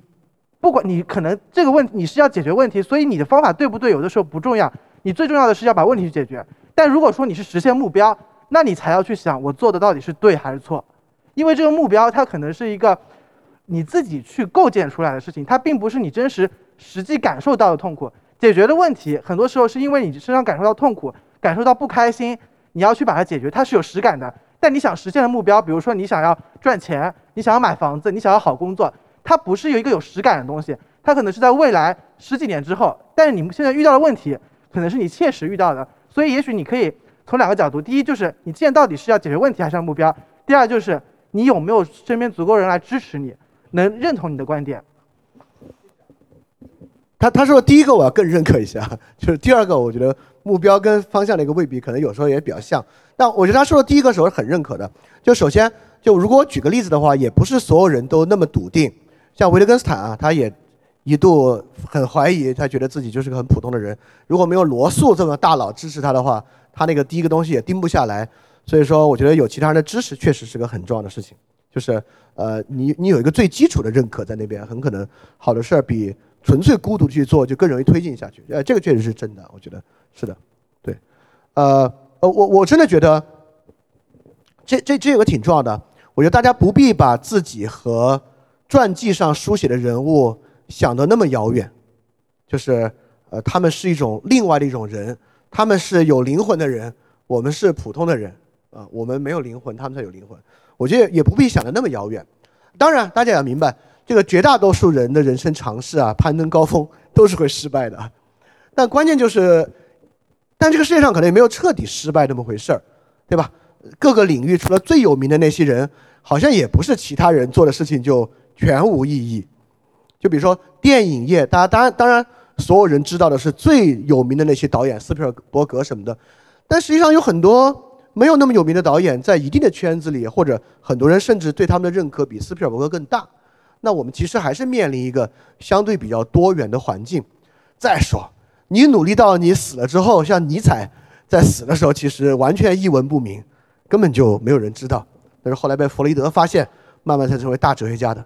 那你就可以赌自己死了之后会不会能够获得真正的影响力和正确，也不一定要在自己活着的时候就怎么样。反正最后总有方法安慰自己嘛，对不对？对，所以可能没有那么没没有需要那么去。呃，在意这个东西啊，所以 ego 这个玩意儿呢，但如果我说的话，我还是希望 ego 小，问题大，就是我服务于那个问题，我不是服务于我的 ego，我觉得可能会是，我我我觉得这样可能走得更远呢，就是你可以在自己不管什么情况之下呢，会更坚定一点。好，那我们今天就到这里结束啊，非常感谢大家，这个应该是今年最后一场碎片谈了，也祝大家这个圣诞节快乐，也给大家拜个早年。我怕新年的鞭炮太响。好，谢谢大家今天啊，还还拖了点时间。翻转电台需要你的支持啊！因为之前有长期以来啊，一直四年以来支持我的一个大额捐赠人，我跟他的捐赠期限到期了，所以现在呢，我要来看翻转电台啊有没有可能自己造血，可持续的继续发展下去。但是翻转电台呢会继续保持非知识付费模式，不管是电台节目、文章、知识社群，都保持全免费的模式，也不需要接广告或者做定制节目的方法，能够保持独立的运营。所以，在这个背景之下，需要大家的支持捐赠。希望饭店呢这个创作机制可以保持下去。如果运气好啊，钱多于我自己的生活所需，它还会用于做事侠创作机制本身的创作补贴。所以说，特别希望你通过 p a t r o n 和爱发电这两个平台赞助。如果你需要知道 p a t r o n 和爱发电的地址，请去 Show Note 之中看。好，谢谢大家了。